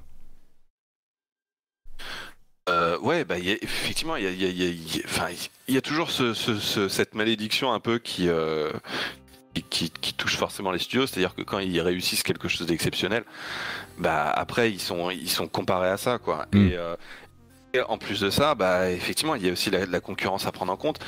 Enfin, c'est-à-dire que là. Euh, en, l'occurrence, Bethesda, ils, ils auront pas seulement à faire mieux que Skyrim, ils auront à faire mieux que Witcher 3. Et, oui, bien sûr. Et, même, ils auront à faire mieux que Witcher 4 aussi, parce que finalement, enfin, le, la question se pose voilà, euh, dans le même temps, c'est des projets qui bossent sur. Euh, maintenant, ils, vont commencer, euh, ils vont enchaîner Cyberpunk avec avec Witcher 4 et et, et donc pour pour quand, quand viendra Elder Scrolls 6, il y aura, enfin, ils seront peut-être même en concurrence quasi frontale à, un ou deux ans d'écart, quoi. Donc, donc ouais, il y a, y, y a, toujours ce truc qui fait que bah, il y a, y, a, y a, des exigences à répondre et, et du coup ça, ça plus ça va, plus ça demande de, monde, plus ça demande de temps. Et, euh, et, parce que aussi, euh, enfin, il y a aussi un côté, euh, ils peuvent pas non plus embaucher euh, des, des, quantités énormes pour compenser le, les besoins en, les, les, besoins croissants parce que finalement il euh, y, y, a une limite quand même à la taille de ces équipes. Il y a une limite à leur euh, capacité à gérer les équipes. Enfin je, veux dire c'est un problème récurrent. On le voit par, par, l'intermédiaire du crunch. C'est ce problème récurrent de comment gérer des équipes aussi énormes. Et évidemment ils sont là à essayer d'apprendre à gérer ces équipes énormes. Mais le problème c'est que pour le projet suivant ils ont une équipe encore plus énorme. Donc il faudrait qu'ils apprennent à gérer cette équipe encore plus énorme quoi. mais c'est ce qu'on a vu c'est ce qu'on a vu avec ces Qui veut absolument faire des prises de des prises de euh, des prises d'embonpoint euh, immenses euh, durant ses prods et qui est qui se retrouve effectivement bah, bon avec le cas Cyberpunk par exemple. Je réponds simplement sur le chat. The Witcher 4 est pas censé exister. Il est absolument certain vu l'expression notamment récemment auprès des investisseurs qu'il lâche pas The Witcher 4 et clairement il est d'une logique implacable que le prochain jeu de de CD Projekt ce sera un nouveau The Witcher bah, parce qu'il faut parce que c'est ça qui c'est ça qui leur a fait leur histoire et qui leur fait leur histoire financière surtout. Donc ça il y a on est vraiment sur du secret de polichinelle, quoi. Ouais, ouais, ça c'est, enfin, euh, oui, c'est, c'est, très, très, enfin, peut-être qu'il s'appellera pas Witcher 4, quoi, mais, voilà. ce sera, de toute façon, dans, l'univers. Ils avaient, là, ils l'ont dit, euh, ils veulent maintenant, ils, possèdent deux univers et ils veulent les exploiter. Euh, mais pour revenir un petit peu à ce qu'on se racontait sur Starfield, effectivement, tu as cette impression un petit peu de, on va dire, jeu comment dire, jeu tampon, euh, jeu qui doit, on sent aussi qu'il y a beaucoup de défis techniques qui doivent être menés autour de ce jeu-là. La difficulté pour euh, pour Bethesda Game Studio de, faire évoluer son moteur est peut-être encore plus forte euh, que, euh, celle, que celle de d'autres studios parce qu'ils l'ont utilisé, euh, surutilisé, ils ont essayé de tout lui faire faire plutôt que, bah, que d'en changer ou plutôt que de... Voilà, il a évolué par petites touches, etc. Et maintenant, ils sont particulièrement attendus au tournant parce qu'on a une baisse quand même de la qualité qui est, comment dire, inexorable et un peu triste sur, ces derniers, sur ces dernières productions. Quoi. donc, effectivement, on a eu cette impression pendant un temps. Euh, je sais pas ce que les gens ont cru. Peut-être qu'ils ont cru que c'était un projet moins long, que c'était un espèce de projet entre les projets, mais que du coup c'était la petite respiration avant le, avant le, main event. Mais a priori, en fait, ça a l'air d'être quelque chose sur lequel, bah, voilà, ils sont. C'est absolument pas une, une moindre équipe. C'est une nouvelle licence sur laquelle ils ont absolument, comme tu le disais, tous leurs, tous leurs employés pour le moment, quoi. Enfin, à part ceux qui sont encore en train de faire de 3 DLC pour, pour, pour, pour, pour Fallout 76, les pauvres et puis j'imagine qu'il y a quand même une petite équipe qui fait de la prépote sur, euh, Bien sûr. mais, Bien sûr. voilà, toute petite équipe quoi. Hmm. Euh, et, euh, mais le truc en fait c'est que, enfin, moi je pense que je, je, pense que le problème c'est surtout que Bethesda ils ont, ils, enfin. Ils ont fait des conneries en matière de com. ils ont fait enfin des conneries, des maladresses quoi. que... Bienvenue à Euphémisme Land Population, toi. Continue. non, mais ce que je veux dire, c'est que tu vois, ils ont, il, y, a, quelques années, ils, ils ont fait une campagne de com euh, pour euh, pour dire que eux, ils faisaient des jeux solo, ils partaient pas dans le délire jeu service, hmm. et que euh, chez eux, eh ben, on, on, respecte, enfin, on honore la tradition des jeux solo. Et vous inquiétez pas, on s'en occupe. Et puis juste après, ils annoncent Fallout 76. Du coup, il y avait un. Je pense qu'ils ont, ils ont un peu vraiment laissé c'est penser que euh, Fallout 76, ça, ça, ça venait pas euh, piéter sur les projets solo, quoi. Que c'était fait, c'était vraiment un truc à côté, et que euh, bah, du coup, pendant ce temps, les, les, les développeurs de Bethesda, ils, ils, continuent de bosser sur leurs jeux solo, et de fait, ils continuaient déjà de, de enfin, ils travaillaient déjà sur Starfield, quoi. oui, puis c'est en pleine production. C'est une impression qu'on a, qu'on a pu aussi nous ressentir côté joueur quand on s'est rendu compte de la quantité de choses qui venaient de Fallout 4 dans Fallout 116. Il y avait effectivement cette impression de il est, absolument impossible que ce soit tout Bethesda qui ait bossé là-dessus. Euh, ils ont fait ça euh, pour effectivement faire. On pensait que c'était lui le jeu entre les jeux finalement, euh, et qu'il était et qu'il il cachait bah, des pré-prod très en avant, enfin très en comment dire, très en cours, ou voire même des débuts de développement, ne serait-ce que sur au moins un Starfield ou un Elder Scrolls quand on savait pas encore dans quel dans quels ordres ils étaient censés s'enchaîner. Mais mais en fait, c'est quoi la. Tu, tu, je, crois que tu as cette info là, toi. Euh, la, la, moyenne de temps d'attente entre deux sorties euh, de jeux, euh, de jeux chez Bethesda bah, Le truc, c'est une moyenne qui, qui augmente. Voilà, c'est ça, c'est que c'est une moyenne qui augmente. Enfin, c'est euh, c'est-à-dire que en, en, gros entre Oblivion et Fallout 3, c'était deux ans et demi. Mhm. Après, euh, Fallout 3 et Skyrim, c'est passé à 3 ans, et Skyrim et Fallout 4, c'est passé à 4 ans. Mais par contre, entre Fallout 4 et Fallout 76, c'est 3 ans. Oui, oui bah par, par, par économie d'échelle peut-être un petit peu, ouais. Bah oui, et, mais en même temps, euh, enfin, j'ai pas joué à Fallout 76, mais je sais que toi, tu y as pas mal joué, et, euh, enfin, de ce que j'en ai entendu, notamment de ta part, euh, j'ai l'impression que bah, le fait qu'ils ont pris moins de temps pour Fallout 76, ça se ressent finalement. Oui, oui, effectivement. Il est, oh, mais peut-être même au niveau de l'expression, l'expression de, du périmètre, peut-être même que la, la pré-prod, à mon avis, a dû être un peu accélérée sur celui-ci. Pour la prod, évidemment aussi. Pour la finition, je t'avoue que moi, j'étais un petit peu parti du principe ces dix dernières années que globalement, la finition était plutôt quelque chose d'assez optionnel euh, sur les prods, euh, sur les prods BGS, donc Bethesda Game Studios. Euh, mais oui, je pense effectivement, en tout cas, c'est un jeu qui s'est qui s'est précipité, ouais. Ouais, mais après, enfin moi de toute façon, j'ai quand même l'impression que le truc c'est que bah, Starfield, c'est un, un, truc qu'ils ont envie de faire, quoi. Enfin moi je vois ça comme ça. C'est un, ah bah oui, projet original en général, les projets, les projets originaux, bah, c'est, voilà, des, trucs que, les, gens ont vraiment envie de faire. Ils, tentent quelque chose de nouveau, etc. Euh, Fallout 76, j'ai l'impression que c'est vraiment, ils se sont dit, euh, bah, on a besoin d'un jeu service, quoi. Euh, on a besoin de faire un jeu service qui, cartonne en plus du MMO Elder Scrolls. On, va utiliser notre licence la plus forte après Elder Scrolls, à savoir Fallout, et on va essayer d'en faire un jeu service à succès parce que euh, parce qu'on a besoin de ça et, euh, et, et, pour enfin pour pour la, la, santé financière de l'entreprise quoi.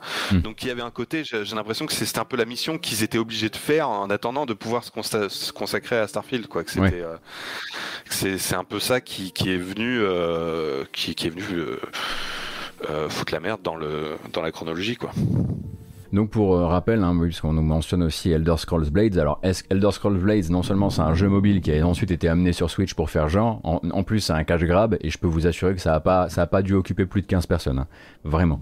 Donc euh, voilà, ça, ça, ça, rentre pas dans le... Bah, c'est en fait c'est des petits projets, je pense, qui, qui pense que c'est une bonne chose pour les, pour les équipes, ça leur permet de souffler un peu. quoi. C'est-à-dire que là, il y a, y a, une petite équipe, ils vont se consacrer à un petit truc entre, entre deux gros projets. Enfin voilà, c'est pas quelque chose qui va prendre beaucoup de ressources, comme tu dis, et puis, euh, et puis ça peut faire un peu du bien au moral de ceux qui en ont marre des, des grosses productions. Quoi. Ouais, bien sûr, bien sûr. Donc bah voilà, le, le, jeu maintenant, a priori, selon une série, on va dire, de... Euh, bref, d'indiscrétion, c'est plus des langues qui se délient, hein, parce que globalement tous ces gens-là possèdent, euh, possèdent l'information beaucoup plus claire. Euh, Schreier, comme Tom Warren d'ailleurs de The Verge, euh, sont très au clair avec euh, le, plus ou moins la date de sortie estimée. A priori, le jeu nous sera donc montré, ça devrait être un peu la star de ce, de ce double show Microsoft Bethesda. D'ailleurs, ça t'a pas surpris d'ailleurs que l'article de Chloé fasse le tour du monde hier, parce que je pensais que c'était assez clair pour tout le monde que ce serait une conférence jointe. Je pense que c'était clair pour tout le monde, mais c'était pas officiel. Et là, maintenant, ça l'est, quoi. D'accord. Donc, ouais, ils en avaient jamais vraiment parlé aussi peu, quoi. Oui, voilà, ouais, en fait, enfin, euh, ouais, pas, pas de manière claire comme ça, et, euh, et du coup, maintenant, il n'y a plus de doute à avoir, effectivement. Euh, c'est, mais comme tu dis, enfin, tout le monde s'en doutait, c'était, logique, quoi. Mm, mm, mm. Il y a un truc qui revient aussi beaucoup euh, chez, les, bah, chez les insiders, comme chez les gens qui, comme toi, observent, observent ce bise depuis un certain temps et surtout depuis le début, euh, le début de la crise du Covid, c'est qu'on se dirige vers un E3 globalement, qu'on voudrait être immense, parce que les consoles de nouvelle génération ont commencé très petits, ont commencé avec des petits catalogues et qu'on a envie que ça accélère là, mais on est quand même là rentré dans la phase, on est rentré officiellement dans la phase où le mantra pour tous les observateurs de l'industrie, c'est de dire gaffe quand même, on est sur un E3, le 3 des, le 3 des développements à la maison, des développements euh, au temps du Covid, et il va peut-être falloir peut-être être encore un peu plus patient que ça quoi. Et puis, euh, même au-delà de cette histoire de Covid, euh, enfin, c'est enfin, le même sujet, c'est-à-dire que plus ça va, plus les jeux demandent du temps et, donc euh, ouais, il faut être de, de, de, plus en plus patient pour, en tout cas pour les triple A, mhm. surtout pour les triple A, euh, parce que parce que c'est c'est comme ça que, que les choses évoluent. Euh, après moi, enfin euh, personnellement cette E3, moi j'espère surtout que qu'on va avoir à faire un vrai E3 du le mieux possible quoi, dans le sens où où, moi j'ai vraiment pas aimé euh, l'année dernière avec cette espèce d'éclatement où tout le monde fait sa conf dans son coin et s'est étalé sur 4 mois. Ouais, il y a, l'air d'avoir des efforts euh, faits a priori là pour que ce soit au moins pour que tu puisses te poser au moins sur une chaîne une chaîne Twitch et pas en bouger et avoir euh, les trucs plus ou moins en tout cas qui se grimpent pas dessus. J'ai l'impression qu'il y a des efforts qui sont faits même sur les conférences un peu organisées par des, organisées par, par des médias, etc. Mais oui, effectivement, ce serait bien. Après, voilà, avec le retour de l'ESA, peut-être que tu auras aussi peut-être un peu plus cette impression, on va dire, on va dire d'unité. Mais on nous prévient quand même, voilà, par exemple, ça c'est un truc dont je n'ai pas parlé en matinale, mais là c'est un peu le sujet. On nous dit par exemple, euh, voilà, préparez-vous éventuellement à ce que euh, Hellblade 2 soit pas de la partie. Donc ça c'est une rumeur, mais on nous dit voilà, il faut aussi peut-être se préparer à ce que euh, on, on, imaginait évidemment Microsoft arriver voilà au frein à main et déballer absolument tout ce qu'ils avaient dans le coffre devant nous c'est pas forcément une chose qui risque d'arriver. D'où peut-être, bah, bah, ça risque d'être intéressant aussi pour Microsoft, surtout s'ils ont des, euh, Microsoft Game Studios qui prennent, enfin des Xbox Game Studios qui prennent un peu plus de temps, bah, d'avoir justement aussi les projets de chez Bethesda pour pouvoir panacher un peu tout ça quoi. Je sais pas ce, qu'ils prévoient de faire en termes de durée de conf parce que bon bah on n'a toujours pas de date, on l'attend encore, mais il euh, faudra voir ça quoi. Est-ce que tu voulais discuter encore un peu de ça? Ouais, bah, enfin, je, je souligner un truc par rapport à ce que tu viens de dire. Euh, en fait, moi, j'ai cette analyse-là euh, pour euh, dans, dans, le cas de Nintendo, mais je, je pense que c'est applicable à quasiment tout le monde en fait. C'est que tu sais, Nintendo, ils ont ce truc où ils ont tendance à, à balancer un teaser. Tu vois, par exemple, ils avaient fait ça pour Animal Crossing ou pour Luigi's Mansion ou pour le, le dernier Zelda. Ils, ils te balancent un teaser pour t'annoncer le jeu, puis après c'est silence radio, ils en parlent plus jusqu'à ce qu'on approche de la sortie et que euh, on lance la, la, la, campagne de com euh, pré-sortie euh, vraiment quoi. Mais ça avait très bien marché avec Fallout 4. Hein. Fallout 4, il avait eu un cycle de communication de quoi 6 mois max. Il était parti, il était parti sur 12 millions de distribs il me semble, en première semaine ou quelque chose comme ça. Ça ne lui avait pas fait de, ouais. ça ne lui avait pas fait de mal euh, de, se, de faire une communication courte. Là, si maintenant il le montrait maintenant et que la date de le développement actuel visait fin 2022, ce serait presque un cycle de communication long pour eux. Euh, à supposer bien sûr qu'ils commencent vraiment le cycle de communication euh, avec ce teaser. Ça trouve, ils vont juste teaser le jeu au-delà d'un logo et au-delà euh, bon, bah, de ce qu'on a déjà vu pour passer vraiment en mode bon ben voilà, ça, ça existe. et après, on risque de peut-être effectivement plus en entendre parler, comme tu dis. Ouais, enfin moi je pense qu'il, je pense que si s'il si, prévoit d'en parler là, euh, c'est surtout parce qu'ils se, ils se sentent un peu obligés qu'il y a cette attente. Déjà il y a cette attente vis-à-vis du rachat par Microsoft. Euh, et puis maintenant les gens sont là en train de se dire, bah on va voir ce que, on veut voir ce que ça va donner. Et puis euh, et puis bah il y a cette cette attente justement de, de depuis longtemps de, de jeux Bethesda. De, enfin les, les gens attendent, les, les gens réclament un, un Elder Scrolls. Ils se sont sentis obligés déjà de balancer un, un teaser d'Elder Scrolls pour euh, au moment d'annoncer le jeu mobile pour dire euh, regardez on n'abandonne pas les jeux classiques. Oui c'est vrai. Euh, maintenant, il y a un côté, voilà, il faut qu'ils faut qu'ils expliquent pourquoi pourquoi on doit attendre pour le prochain Elder Scrolls. Donc, je pense qu'il y a cette espèce de pression qui, qui, les oblige à communiquer un minimum. Mais effectivement, je pense que je pense que c'est c'est une manière de de faire patienter et et le la vraie communication, les les les, trailers plus réguliers, etc., ça n'arrivera que, dans les six mois avant la sortie, quoi, je pense. Hum, hum. Bah oui, bah, en tout cas, s'ils peuvent conserver, on va dire, cette liberté qu'ils avaient de faire cette communication comme ça, comme d'ailleurs le suggérait hein, l'article, euh, de, de, Chloé sur le FIG, euh, où justement Matt Booty dit on compte les laisser faire, enfin la mener leur barque comme ils menaient leur barque jusqu'ici pour l'instant. En tout cas, s'ils leur laissent faire ces, ces temps de communication courts, ça risque de ça risque de rester comme ça. Euh, on va parler un peu d'Embracer, qui c'est quand même rigolo, hein, parce que tu vois, Embracer, je crois qu'il y a encore un an, euh, globalement, c'était un nom qui n'avait pas vraiment de résonance chez les joueurs, parce qu'on parlait de Deep Silver, on parlait de THQ Nordic, on parlait de Koch Media. Je sais pas, tu dis Koch ou Core, toi? Ah, on a perdu. Oui, excuse-moi, je, Ah non, il y a pas de j'ai souci. une petite coupure. Tu dis Koch Euh, Media ou Core Media? Qu'on soit, qu'on soit euh, en accord pour le, pour le segment qui, Ah, vient. je, je ne sais pas, moi je, je dis Coche Média, mais je, je crois qu'effectivement, normalement c'est Core. Je, Ah, je écoute, crois que je fais une faute, euh, une erreur, mais bon. J'ai tout entendu à ce sujet, donc euh, désormais euh, on survivra comme on peut avec ça. Et donc effectivement, donc Embracer, on le sait, c'est cette, c'est cette, cet ogre. En tout cas, il peut être vu du côté des, du côté des joueurs par, euh, par la lorgnette effectivement de l'ogre, l'espèce de, de, de groupe à, à acheter des studios, à développer des jeux, Euh, mais il pourrait effectivement, et c'est un argument que fait euh, Jeff Grubb justement euh, sur GamesBeat, euh, ou sur, oui, sur GamesBeat, qu'il a, un article qu'il a écrit hier, un article court, il y a aussi ce côté, pendant que les autres sont enfin en train de consolider, consolider autour d'une licence, pendant que les géants comme Activision consolident autour d'une licence et se disent ok on va créer plusieurs points d'entrée à cette même licence et essayer de, de la super rémunérer, de la super monétiser, ben Embracer c'est le genre de jeu de gens qui disent dans l'année on va sortir 80 jeux, euh, et on en a 160 en tout en développement. Le- eux, leur politique, en fait, c'est d'acheter des jeux, d'acheter des studios, mais c'est de sortir des jeux, en fait. Oui, sachant que euh, dans, dans leurs euh, 160 projets, ils, ont, euh, ils en ont plein aussi qui, qui sont développés par des studios qu'ils ne possèdent pas.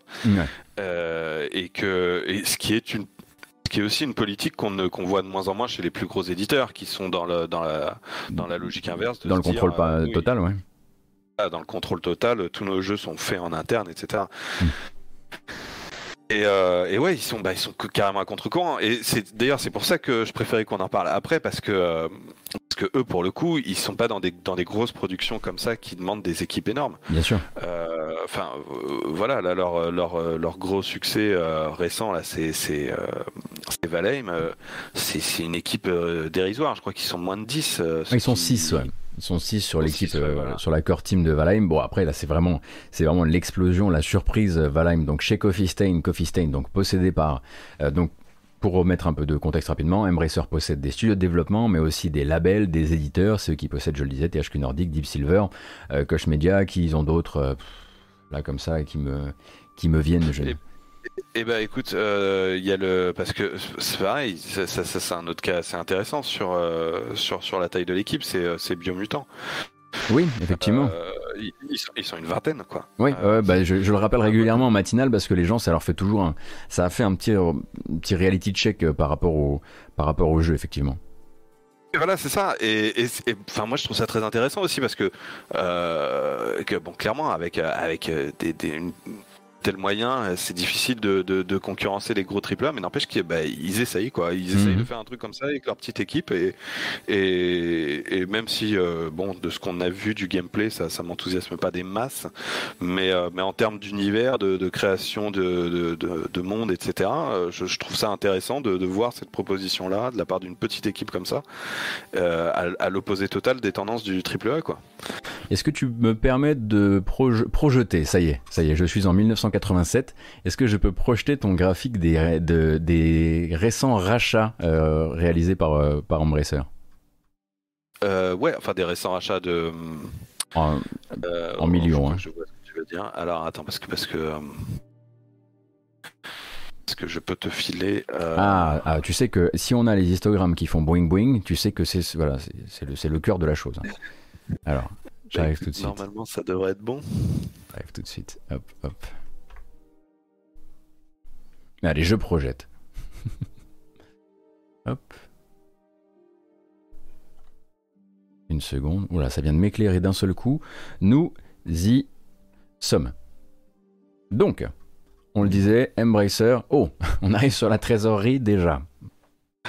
Ouais, il y a, y a- a- pas grand chose quand même, hein. Euh, mais, euh, mais ouais, voilà. On- on voit l'évolution euh, assez euh, assez phénoménale. Alors, le, le, le petit détail à noter, c'est que l'année 2018-2019, c'est le moment où ils ont changé leur euh, la durée de leur période fiscale. D'accord. Parce qu'avant c'était de janvier à décembre, et ensuite ils sont passés, ils ont voulu faire de d'avril à mars comme les comme les grands quoi. Et, Mhm. et, et du coup l'année 2018-19 c'est 15 mois. Ok, La durée, 15 d'accord. mois. Mettons. Euh, voilà. Mais, euh, mais donc ouais, euh, bah, forcément, euh, quand, quand à force de racheter plein de studios, bah, ça, ça, ça provoque une, une croissance assez balèze. Ouais. Bah, à laquelle a participé notamment Valheim sur l'année 2020-2021. Euh, dans ce chiffre d'affaires-là, on est d'accord qu'on ne... Alors attends, parce que là c'est le chiffre-là, la trésorerie c'est en dessous. La trésorerie, j'imagine qu'on peut aussi y trouver euh, leur levée de fonds, parce que c'est co- comment ce... comment Lars Wingefors et, ses... et son, son entreprise euh, arrivent à bouffer autant de studios là à l'heure actuelle? Et ben en vendant des actions, euh, c'est l'argent il vient tout, tout simplement de là. Enfin le euh, sur sur la trésorerie, euh, euh, c'est ça, c'est sur sur tout ça qui fait exploser la, la trésorerie sur la dernière année quoi. C'est tout simplement qu'ils ont vendu un paquet d'actions ces, ces derniers mois. Et, du coup, bah, c'est le principe de, de- des actions, quoi. C'est-à-dire que euh, ils vendent une, ils, vendent une partie de, l'entreprise à des, investisseurs, et en échange, bah, ils ont, ils ont des, des fonds pour, euh, pour leur permettre leur croissance et donc pour leur permettre d'acheter ces studios. Hum, hum. Donc effectivement là, ça a l'air d'aller plutôt pour les la possibilité. Donc on est sur moins de bénéfices du coup sur euh, sur l'année récente. J'imagine que les bénéfices nets du coup sont impactés par quoi là particulièrement qui fait que c'est pas leur année record malgré un Valheim et malgré ce genre de choses? Bah, je pense tout simplement qu'ils- que comme ils sont dans une logique de, de, de grossir, de racheter plein de studios et, de, et se concentrent là-dessus, euh, et ils se concentrent essentiellement là-dessus, euh, ils, ils sont pas du tout dans une logique, contrairement aux, aux, aux grands éditeurs, aux entreprises comme Activision, de d'essayer d'assurer une, une, une comment dire une sorte de perfection des euh, de, de, de leur rentabilité quoi. Mhm. Et, et du coup, euh, simplement, je pense que c'est plus, plus ils ont de studios et plus c'est difficile de, de faire en sorte à ce que tout euh, fonctionne bien, tout soit rentable. Et mais mais enfin à à mon avis c'est quelque chose dont ils se soucieront plus tard en fait. Ouais. Et, et c'est pour ça que là, euh, tu vois, ils sont aussi dans une euh, leur objectif pour euh, pour euh, pouvoir acheter ces studios, c'est aussi de convaincre sur le fait que ça va être quoi qu'il arrive un bon deal pour les gens qui vendent Bien en sûr. leur disant voilà on vous laisse le contrôle, vous gardez votre liberté, etc. Et, et, et du coup, enfin moi j'ai l'impression que là les conditions sont, sont super favorables pour tout le monde, pour tous ceux qui ont été rachetés, c'est-à-dire que ça se passe très bien. Mhm. Euh, mais, mais viendra peut-être un moment dans, dans, dans 5-6 ans, parce que visiblement ils, ils comptent être dans cette logique de rachat pendant encore euh, euh, ouais, 4-5 ans. Quoi. Ouais, c'est ce qu'ils disaient. hein. Ils ont euh, ils ont approché. C'était c'était c'était quoi? Ils ont approché dans le seul dans les dans le seul dernier trimestre euh, plus de 120 développeurs. Alors, plus de 150, ils, ils ont des ils ont des discussions euh, engagées avec plus de 150 euh, studios, enfin Ouais. euh, entreprises, et dont une vingtaine où ils sont dans les dans les derniers stages de négociation quoi. D'accord. Genre c'est quasiment fait quoi. Les mecs te parlent en voilà. dizaines, en dizaines de prises de contact, enfin en centaines de prises de contact et en dizaines de, en dizaines de, négociations euh, vers un rachat quoi. Et, eux donc comme tu le disais, on est sur deux là pour le coup, voilà comme je le disais, il y a cette approche un peu ogre vue de notre fenêtre, même si il y a encore trois ans on les regardait pas, on regarde, enfin moi je savais pas trop, je m'intéressais pas particulièrement à Embracer, mais effectivement il y a cette approche. On, pr- on- on prend votre jeu, on sort votre jeu chez nous dans une de nos filiales, mais on- il n'y a pas il a pas de politique éditoriale qui vous soit imposée. Il n'y a pas de système de microtransactions qui vous soit imposé. En tout cas, il n'y a pas d'espèce de lissage de la manière dont on fait et dont on monétise le jeu, quoi. Ils font du jeu mobile, ils font du free-to-play, euh, ils font du. Euh, et- et ouais, ouais, exactement. Ils font. Enfin, moi, j'avais vu ce commentaire-là de, de quelqu'un qui disait, mais je comprends pas parce qu'il semble avoir aucune logique éd- éditoriale. Euh, Il n'y a, il y a pas de, de point commun dans leur dans leur achat. Et en fait, j'ai envie de dire que leur logique éditoriale, finalement, c'est euh, bah, c'est justement euh, l'inverse de, de ce dont on parlait avant, c'est-à-dire c'est c'est des, projets qui sont pas énormes non plus.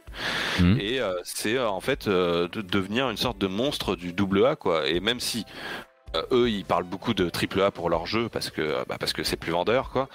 Euh, on est clairement sur sur cette logique de production euh, beaucoup moins extrême, euh, beaucoup et, et de fait aussi euh, beaucoup facile à contrôler en quelque sorte et et, et qui euh, et, qui est intéressant aussi, quoi, parce que ça fait aussi la diversité du truc.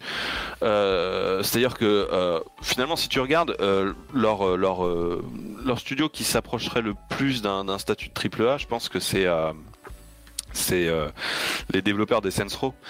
Ouais, oui, c'est vrai, oui. Volition ou Volition Volition, ouais. Volition, voilà. maintenant, il y a Gearbox, effectivement, mais bon. C'est vrai que maintenant il y a Gearbox, oui, effectivement. Euh, c'est vrai que Gearbox est un bien rattrapé aussi. Mais, mais, mais, Volition, euh, enfin, je trouve ça intéressant parce que, euh, bon, déjà, le truc, c'est que le problème de Gearbox, c'est que la licence Borderlands, elle appartient à Tech2. Mhm. Donc, donc, ça, ils peuvent rien en faire.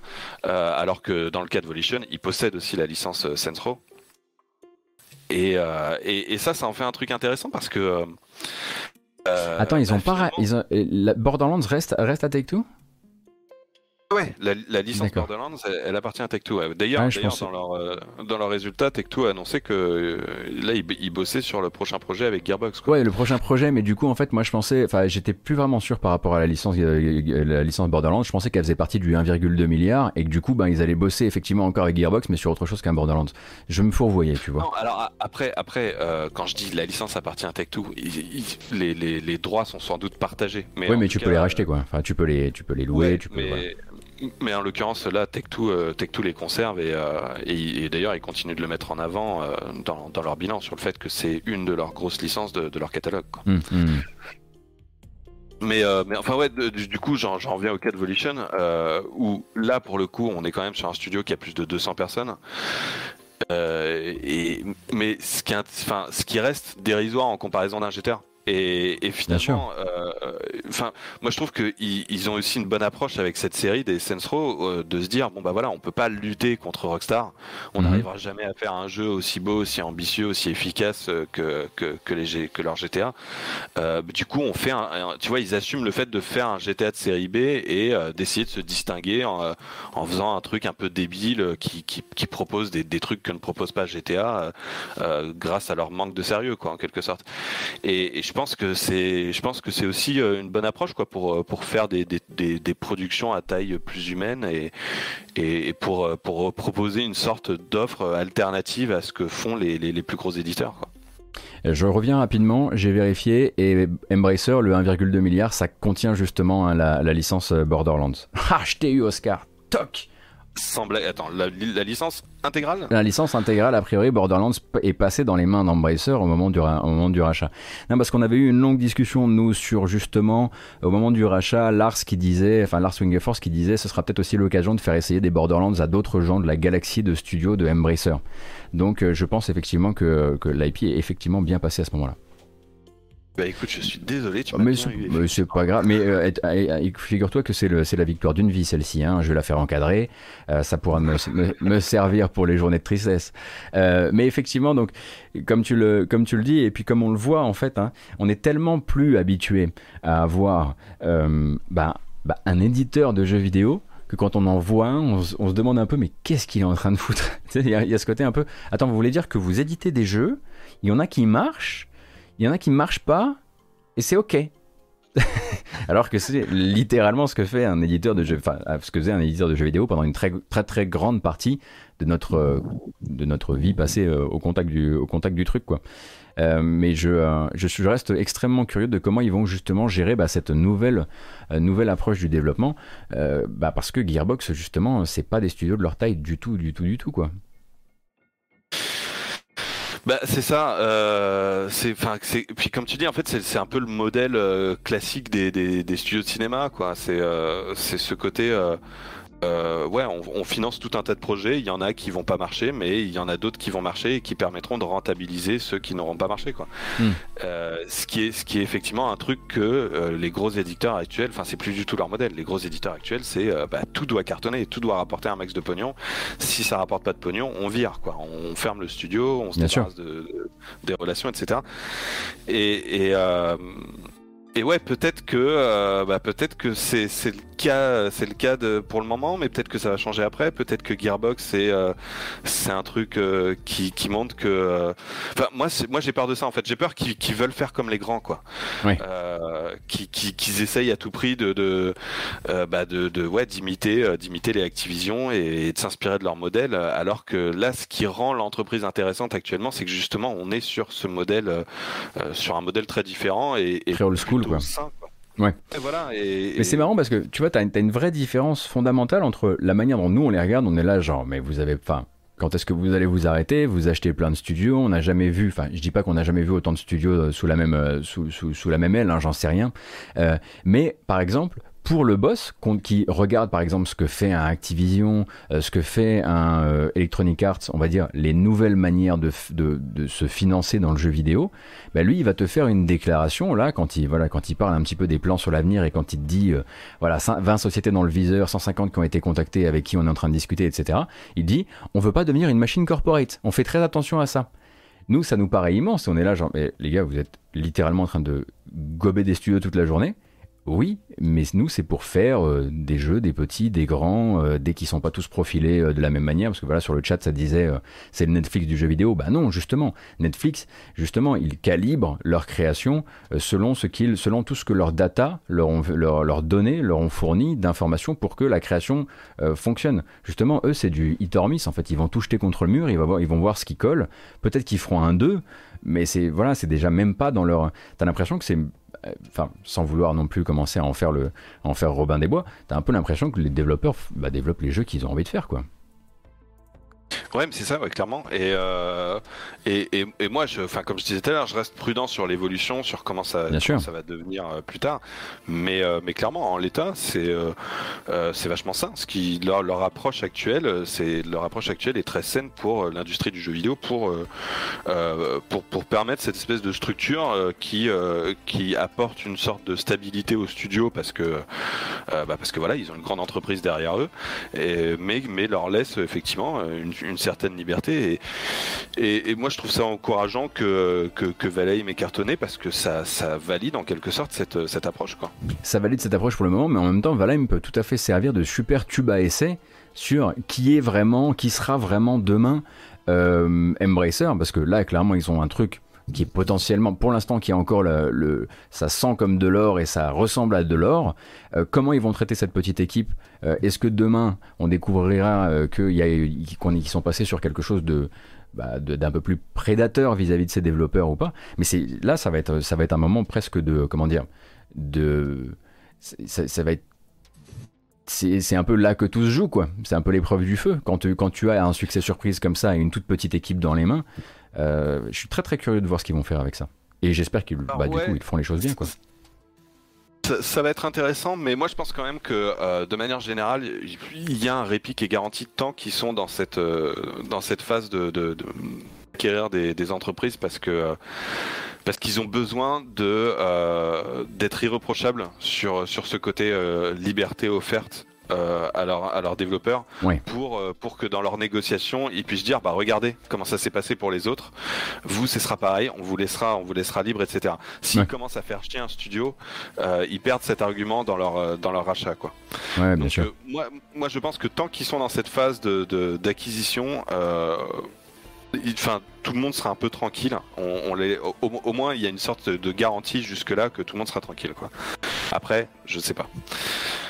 Bon, ben on va, on observera la phase, la phase 2, parce qu'effectivement, beaucoup sur le chat parlent, bah, disent c'est sûrement, c'est peut-être uniquement la phase 1, c'est, c'est, impossible que ce soit si simple. On verra ça bientôt. Ouais, voilà, c'est ça, je, suis un peu pareil, il y a des quoi, on, on, leur fait plus confiance, quoi. Ben, et surtout pas après avoir traversé, c'est pas, c'est pas contre toi, Oscar, hein, mais là, on vient de traverser tous les bilans financiers ensemble, si tu veux, là, effectivement, au niveau du cynisme, moi, je suis top deck, hein, j'en ai euh, jusque-là. Ben, moi, moi, aussi. J'ose à peine imaginer Écoute, merci beaucoup d'avoir été avec nous. Euh, nous, on va reprendre le fil, euh, le fil de cette fin de matinale. Je vais montrer plein de petits trailers et parler de plein de petites dates euh, avec, avec la team de la matinale. Oh là, la musique est repartie. Merci encore, Oscar.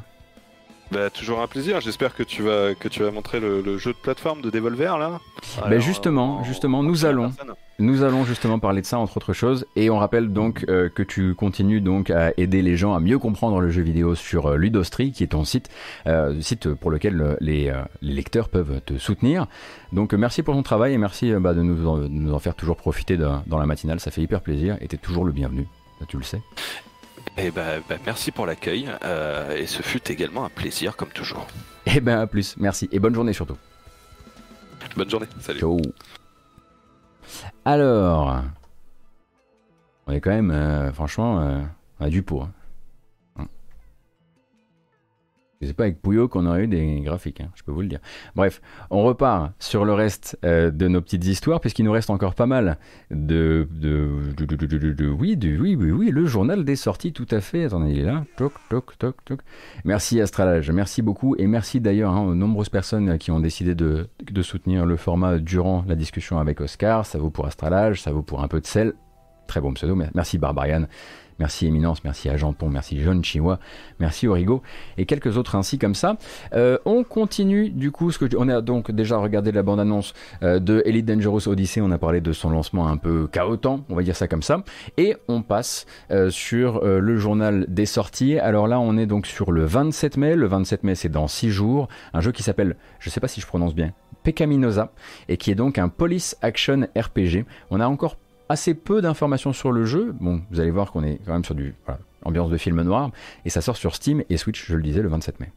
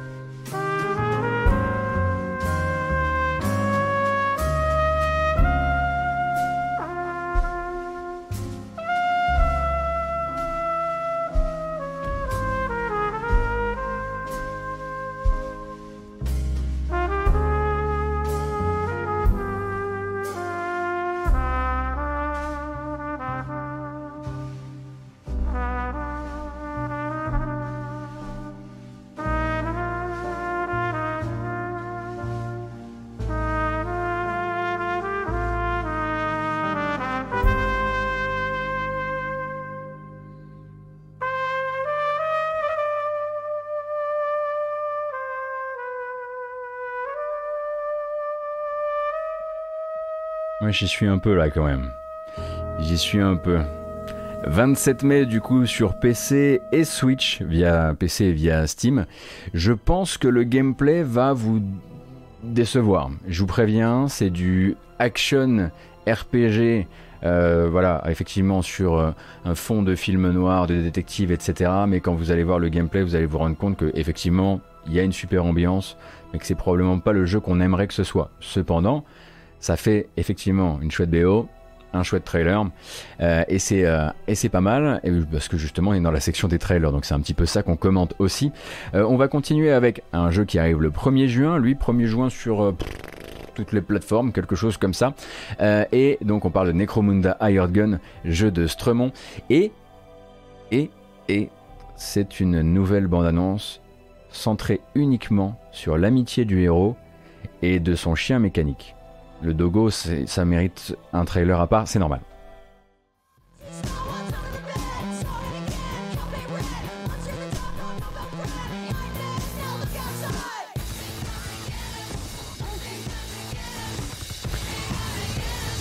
On le rappelle, hein, toujours euh, un des jeux euh, que je connaisse avec le cycle de communication le plus court, même pour, on va dire, un jeu de 7 avec une cette taille d'équipe et ce budget. On est donc sur un jeu d'action vu FPS dans l'univers de Necromunda. Ça, sort chez Focus Home Interactive, c'est développé en France, ça sort le 1er juin. Ça bouge plutôt pas mal et il y a ce chien effectivement mécanique avec qui bah, moi j'ai plutôt très envie de devenir euh, copain. Donc très très hâte de poser mes mains dessus. Également, le compositeur euh, de la BO du jeu est sur le chat avec vous. Si vous avez envie de éventuellement de le débusquer, vous le pourrez.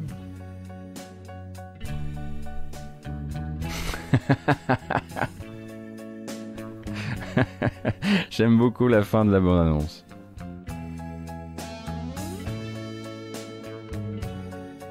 Merci beaucoup Balan, merci beaucoup Jean-Claude Skywalker, merci Dom.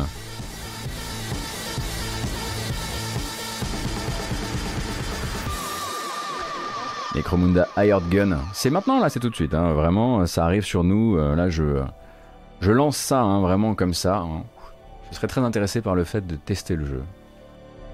Ou en tout cas de le montrer. Je dis ça comme ça, voilà. Juste, je sais pas s'il y a des forces supérieures qui nous écoutent.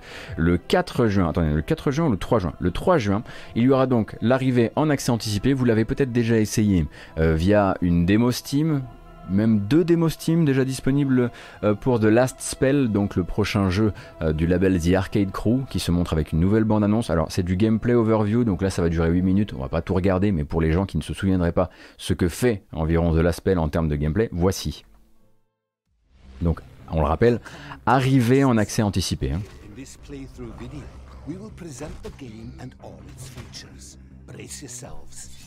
going to be a long night.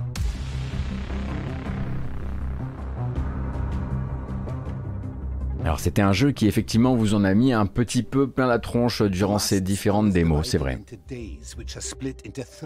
Vous allez donc créer cette espèce de havre de paix, disons ça, disons ça comme ça, euh, qu'il faudra protéger contre les différentes invasions, euh, pendant que euh, des sorciers ben, doivent réussir, il me semble, je ne sais plus quel type de quel type de, de cérémonie fallait qu'ils réussissent.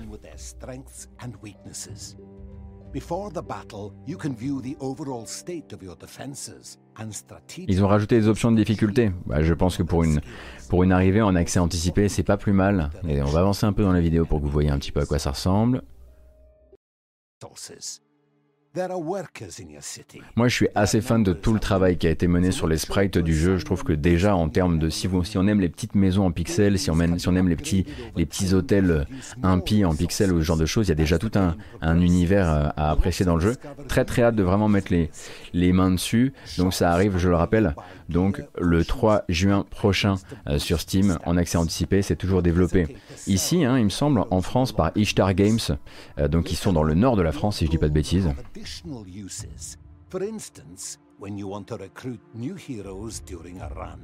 Et le jeu s'appelle The Last Spell, le dernier sortilège. Avant, le studio s'appelait CCCCP, maintenant il s'appelle Ishtar Games. Ouais. Et non pas Ishar, Ishtar, mais bon.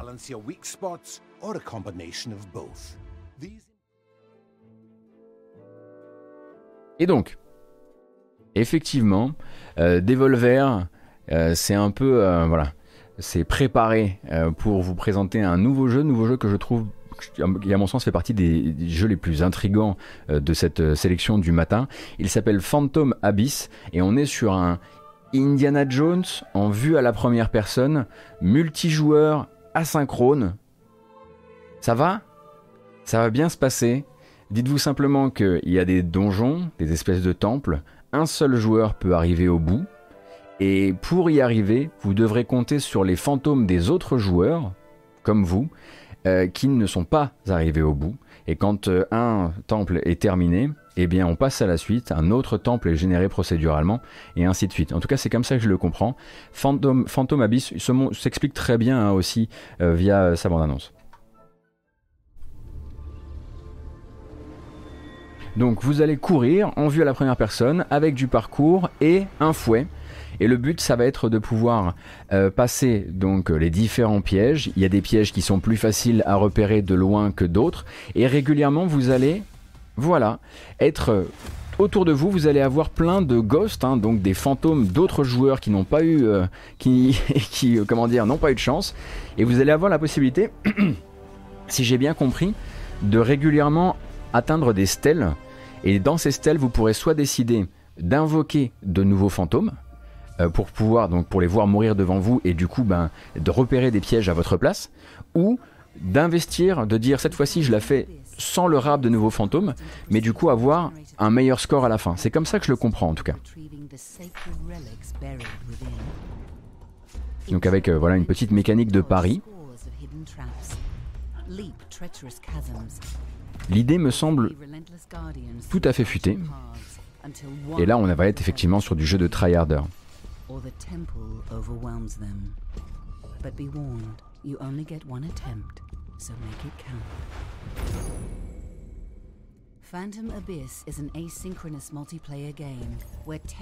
Alors en revanche, eux, ils vous poussent pas. Hein. On n'est pas dans, on n'est pas dans Fall Guys.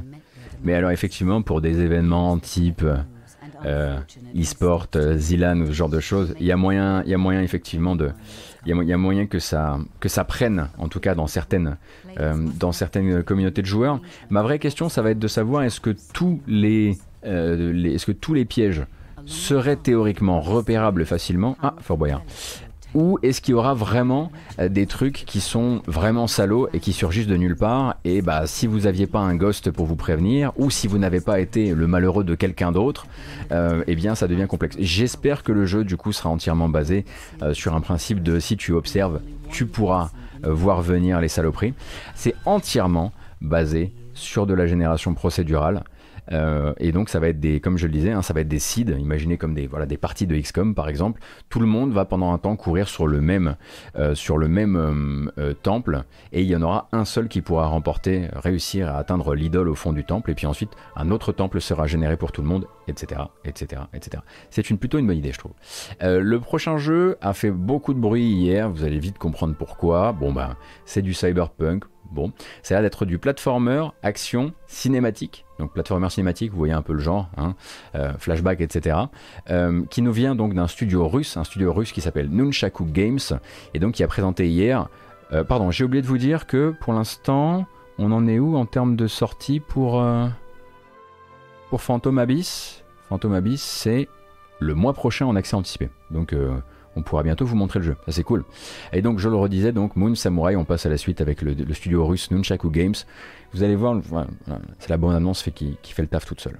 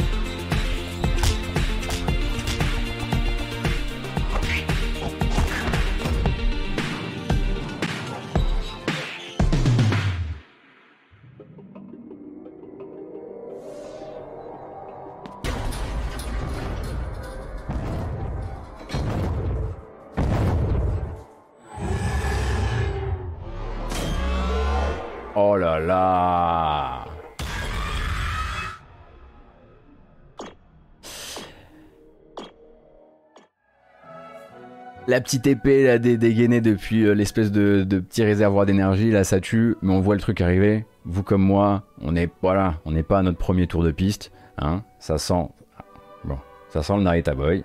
Ça va être beau à regarder, ça va être super bien animé. Et au niveau du gameplay, on va tous découvrir que c'était pas tip top. Ou alors, je suis mauvaise langue et on a une très belle surprise. Mais effectivement, pour l'instant, on est plutôt sur un jeu qui nous montre quelque chose qui est très tourné vers les animes, très tourné par, vers les espèces d'animes hyper, euh, comment dire, euh, déliés, euh, etc. Et pour l'instant, bah, on voudrait aussi qu'il nous montre du level design, du gameplay, etc., etc. Il a encore le temps pour ça, donc on lui laisse le temps d'eux, mais pour une première expression, on va dire, voilà, une note d'intention artistique, eh, J'avoue que euh, ils ont bien bossé leur truc, quoi. Euh, Écoutez, il y en a toujours des qui bossent plutôt bien leur truc hein, du côté de chez euh, du côté de chez Cyanide et Lakir Studio, deux studios français qui travaillent actuellement avec euh, Nacon. Euh, ça s'entend dans la voix hein, maintenant avec Nacon, qui donc pour 2021 sont toujours sur Rogue Lords, Rogue Lords qui doit notamment ses inspirations à Darkest Dungeon, mais pas que. Et Rogue Lords, on avait vu donc le rôle dans une précédente bande-annonce, donc le rôle alloué à aux joueurs, qui est une espèce de de, de maître, enfin qui joue un peu le diable. Et là, on va voir une nouvelle bande-annonce qui est justement tournée vers les disciples. Les disciples, ce sont justement ces trois euh, personnages que vous emmenez au combat avec vous, que vous pouvez sélectionner parmi, euh, parmi tant d'autres. Donc peut-être que vous vous souvenez un peu du jeu? On l'avait déjà regardé ensemble. At the start of each run, you control a team of three disciples. Each one plays differently, but none of them are restricted to one role. All the disciples have skills to attack and defend, and every combination of disciples has its strengths and tactics. Your choice depends on your preferences and style of play, and success will mainly depend on your ability to build an arsenal of balanced skills. Donc on rappelle que celui-ci est prévu pour 2021. Has their own unique gameplay. Mirror, mirror, who shall die tonight? Bloody Mary is an attack-heavy character. Her unique skill is to use her mirror to duplicate her attacks. On aura l'occasion. Moi j'aime bien tout ce qui est anime. Il euh, y, a un truc qui me plaît avec ce jeu, je sais pas. C'est peut-être cette espèce de nostalgie de Pendulo, parce que vraiment ça me rappelle Pendulo en termes artistiques.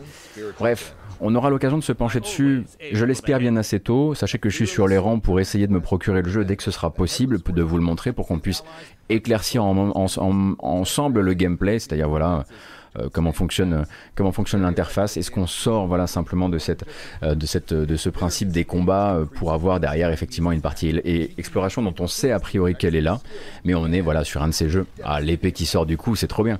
on est sur un de ces jeux donc qui vous fait jouer le méchant. Ça ressemble un peu à Battle Chaser aussi, c'est vrai.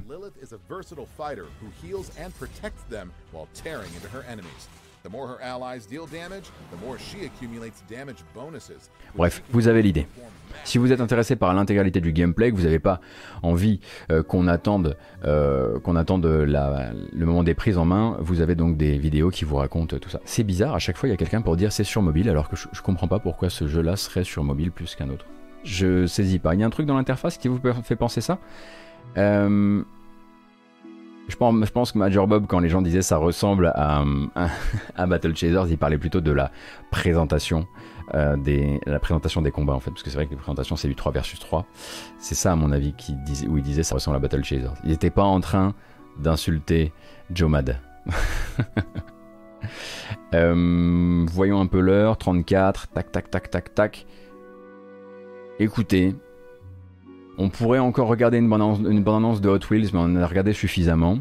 On pourrait encore regarder une bande-annonce de Shadow Warrior 3. Ouais, on va quand même regarder la BO de la bande-annonce de Shadow Warrior 3 parce que ça a l'air con et que les insultes, euh, les insultes, Mind Mimic, pardon, c'est parce que j'ai lu ce que tu disais sur le chat, euh, que l'ambiance a l'air complètement idiote.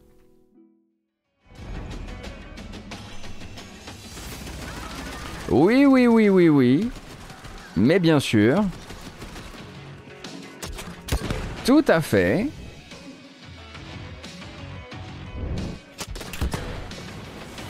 Donc comme je le disais hein, tout à l'heure, hein, le jeu de Cyanide, euh, Cyanide, Lekir et, euh, et Nacon sort en 2021 et celui-ci sort aussi en 2021. Il faut pas croire qu'actuellement, euh, sous prétexte que la, communication de Shadow Warrior 3 s'accélère, il a déjà une date. Officiellement, il n'en a pas. Si vous voulez mon avis, il sera le premier à filer une date à l'E3 vu la vitesse à laquelle il sort des trailers en ce moment. Et ça sent le jeu qui risque de sortir quand même assez vite là. En tout cas, si on peut en croire les, vieux signaux de l'industrie.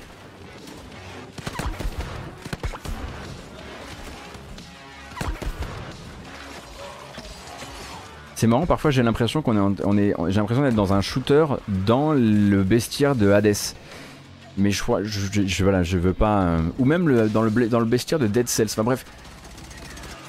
C'est peut-être le fait qu'il y ait toutes les couleurs de tous les jeux en même temps dans un seul jeu.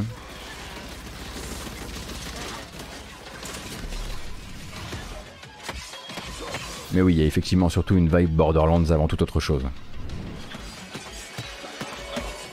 Très inspiré par Doom évidemment, mais bon, les jeux sont cousins depuis, euh, depuis leur tout début, depuis le tout début de leur vie ensemble, Doom et, Shadow Warrior, donc il n'y a, rien de, rien de bien surprenant à ça. J'ai l'impression que ça a l'air fun à jouer, effectivement. après, ça n'a pas l'air effectivement très accessible notamment pour les daltoniens, mais bon, avec un mode daltonien, j'imagine, s'ils font les choses bien. et euh, eh ben on a terminé pour aujourd'hui. Nous, attention en revanche, je vais lancer la petite musique. On va couper la VOD comme si de rien n'était. Mais moi, je vais rester en live, je vais m'asseoir un petit peu. On va prendre une petite demi-heure pour voir si vous avez des questions, faire un peu de FAQ. C'est bien de temps en temps euh, d'avoir euh, le temps de discuter. Mais avant ça, bon, bah, vous connaissez l'histoire. Hein. Nous célébrons.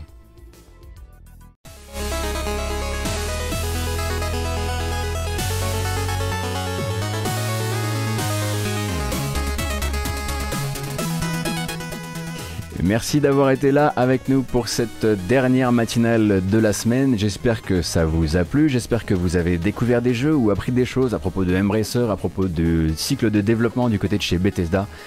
J'espère que ça a été utile tout simplement.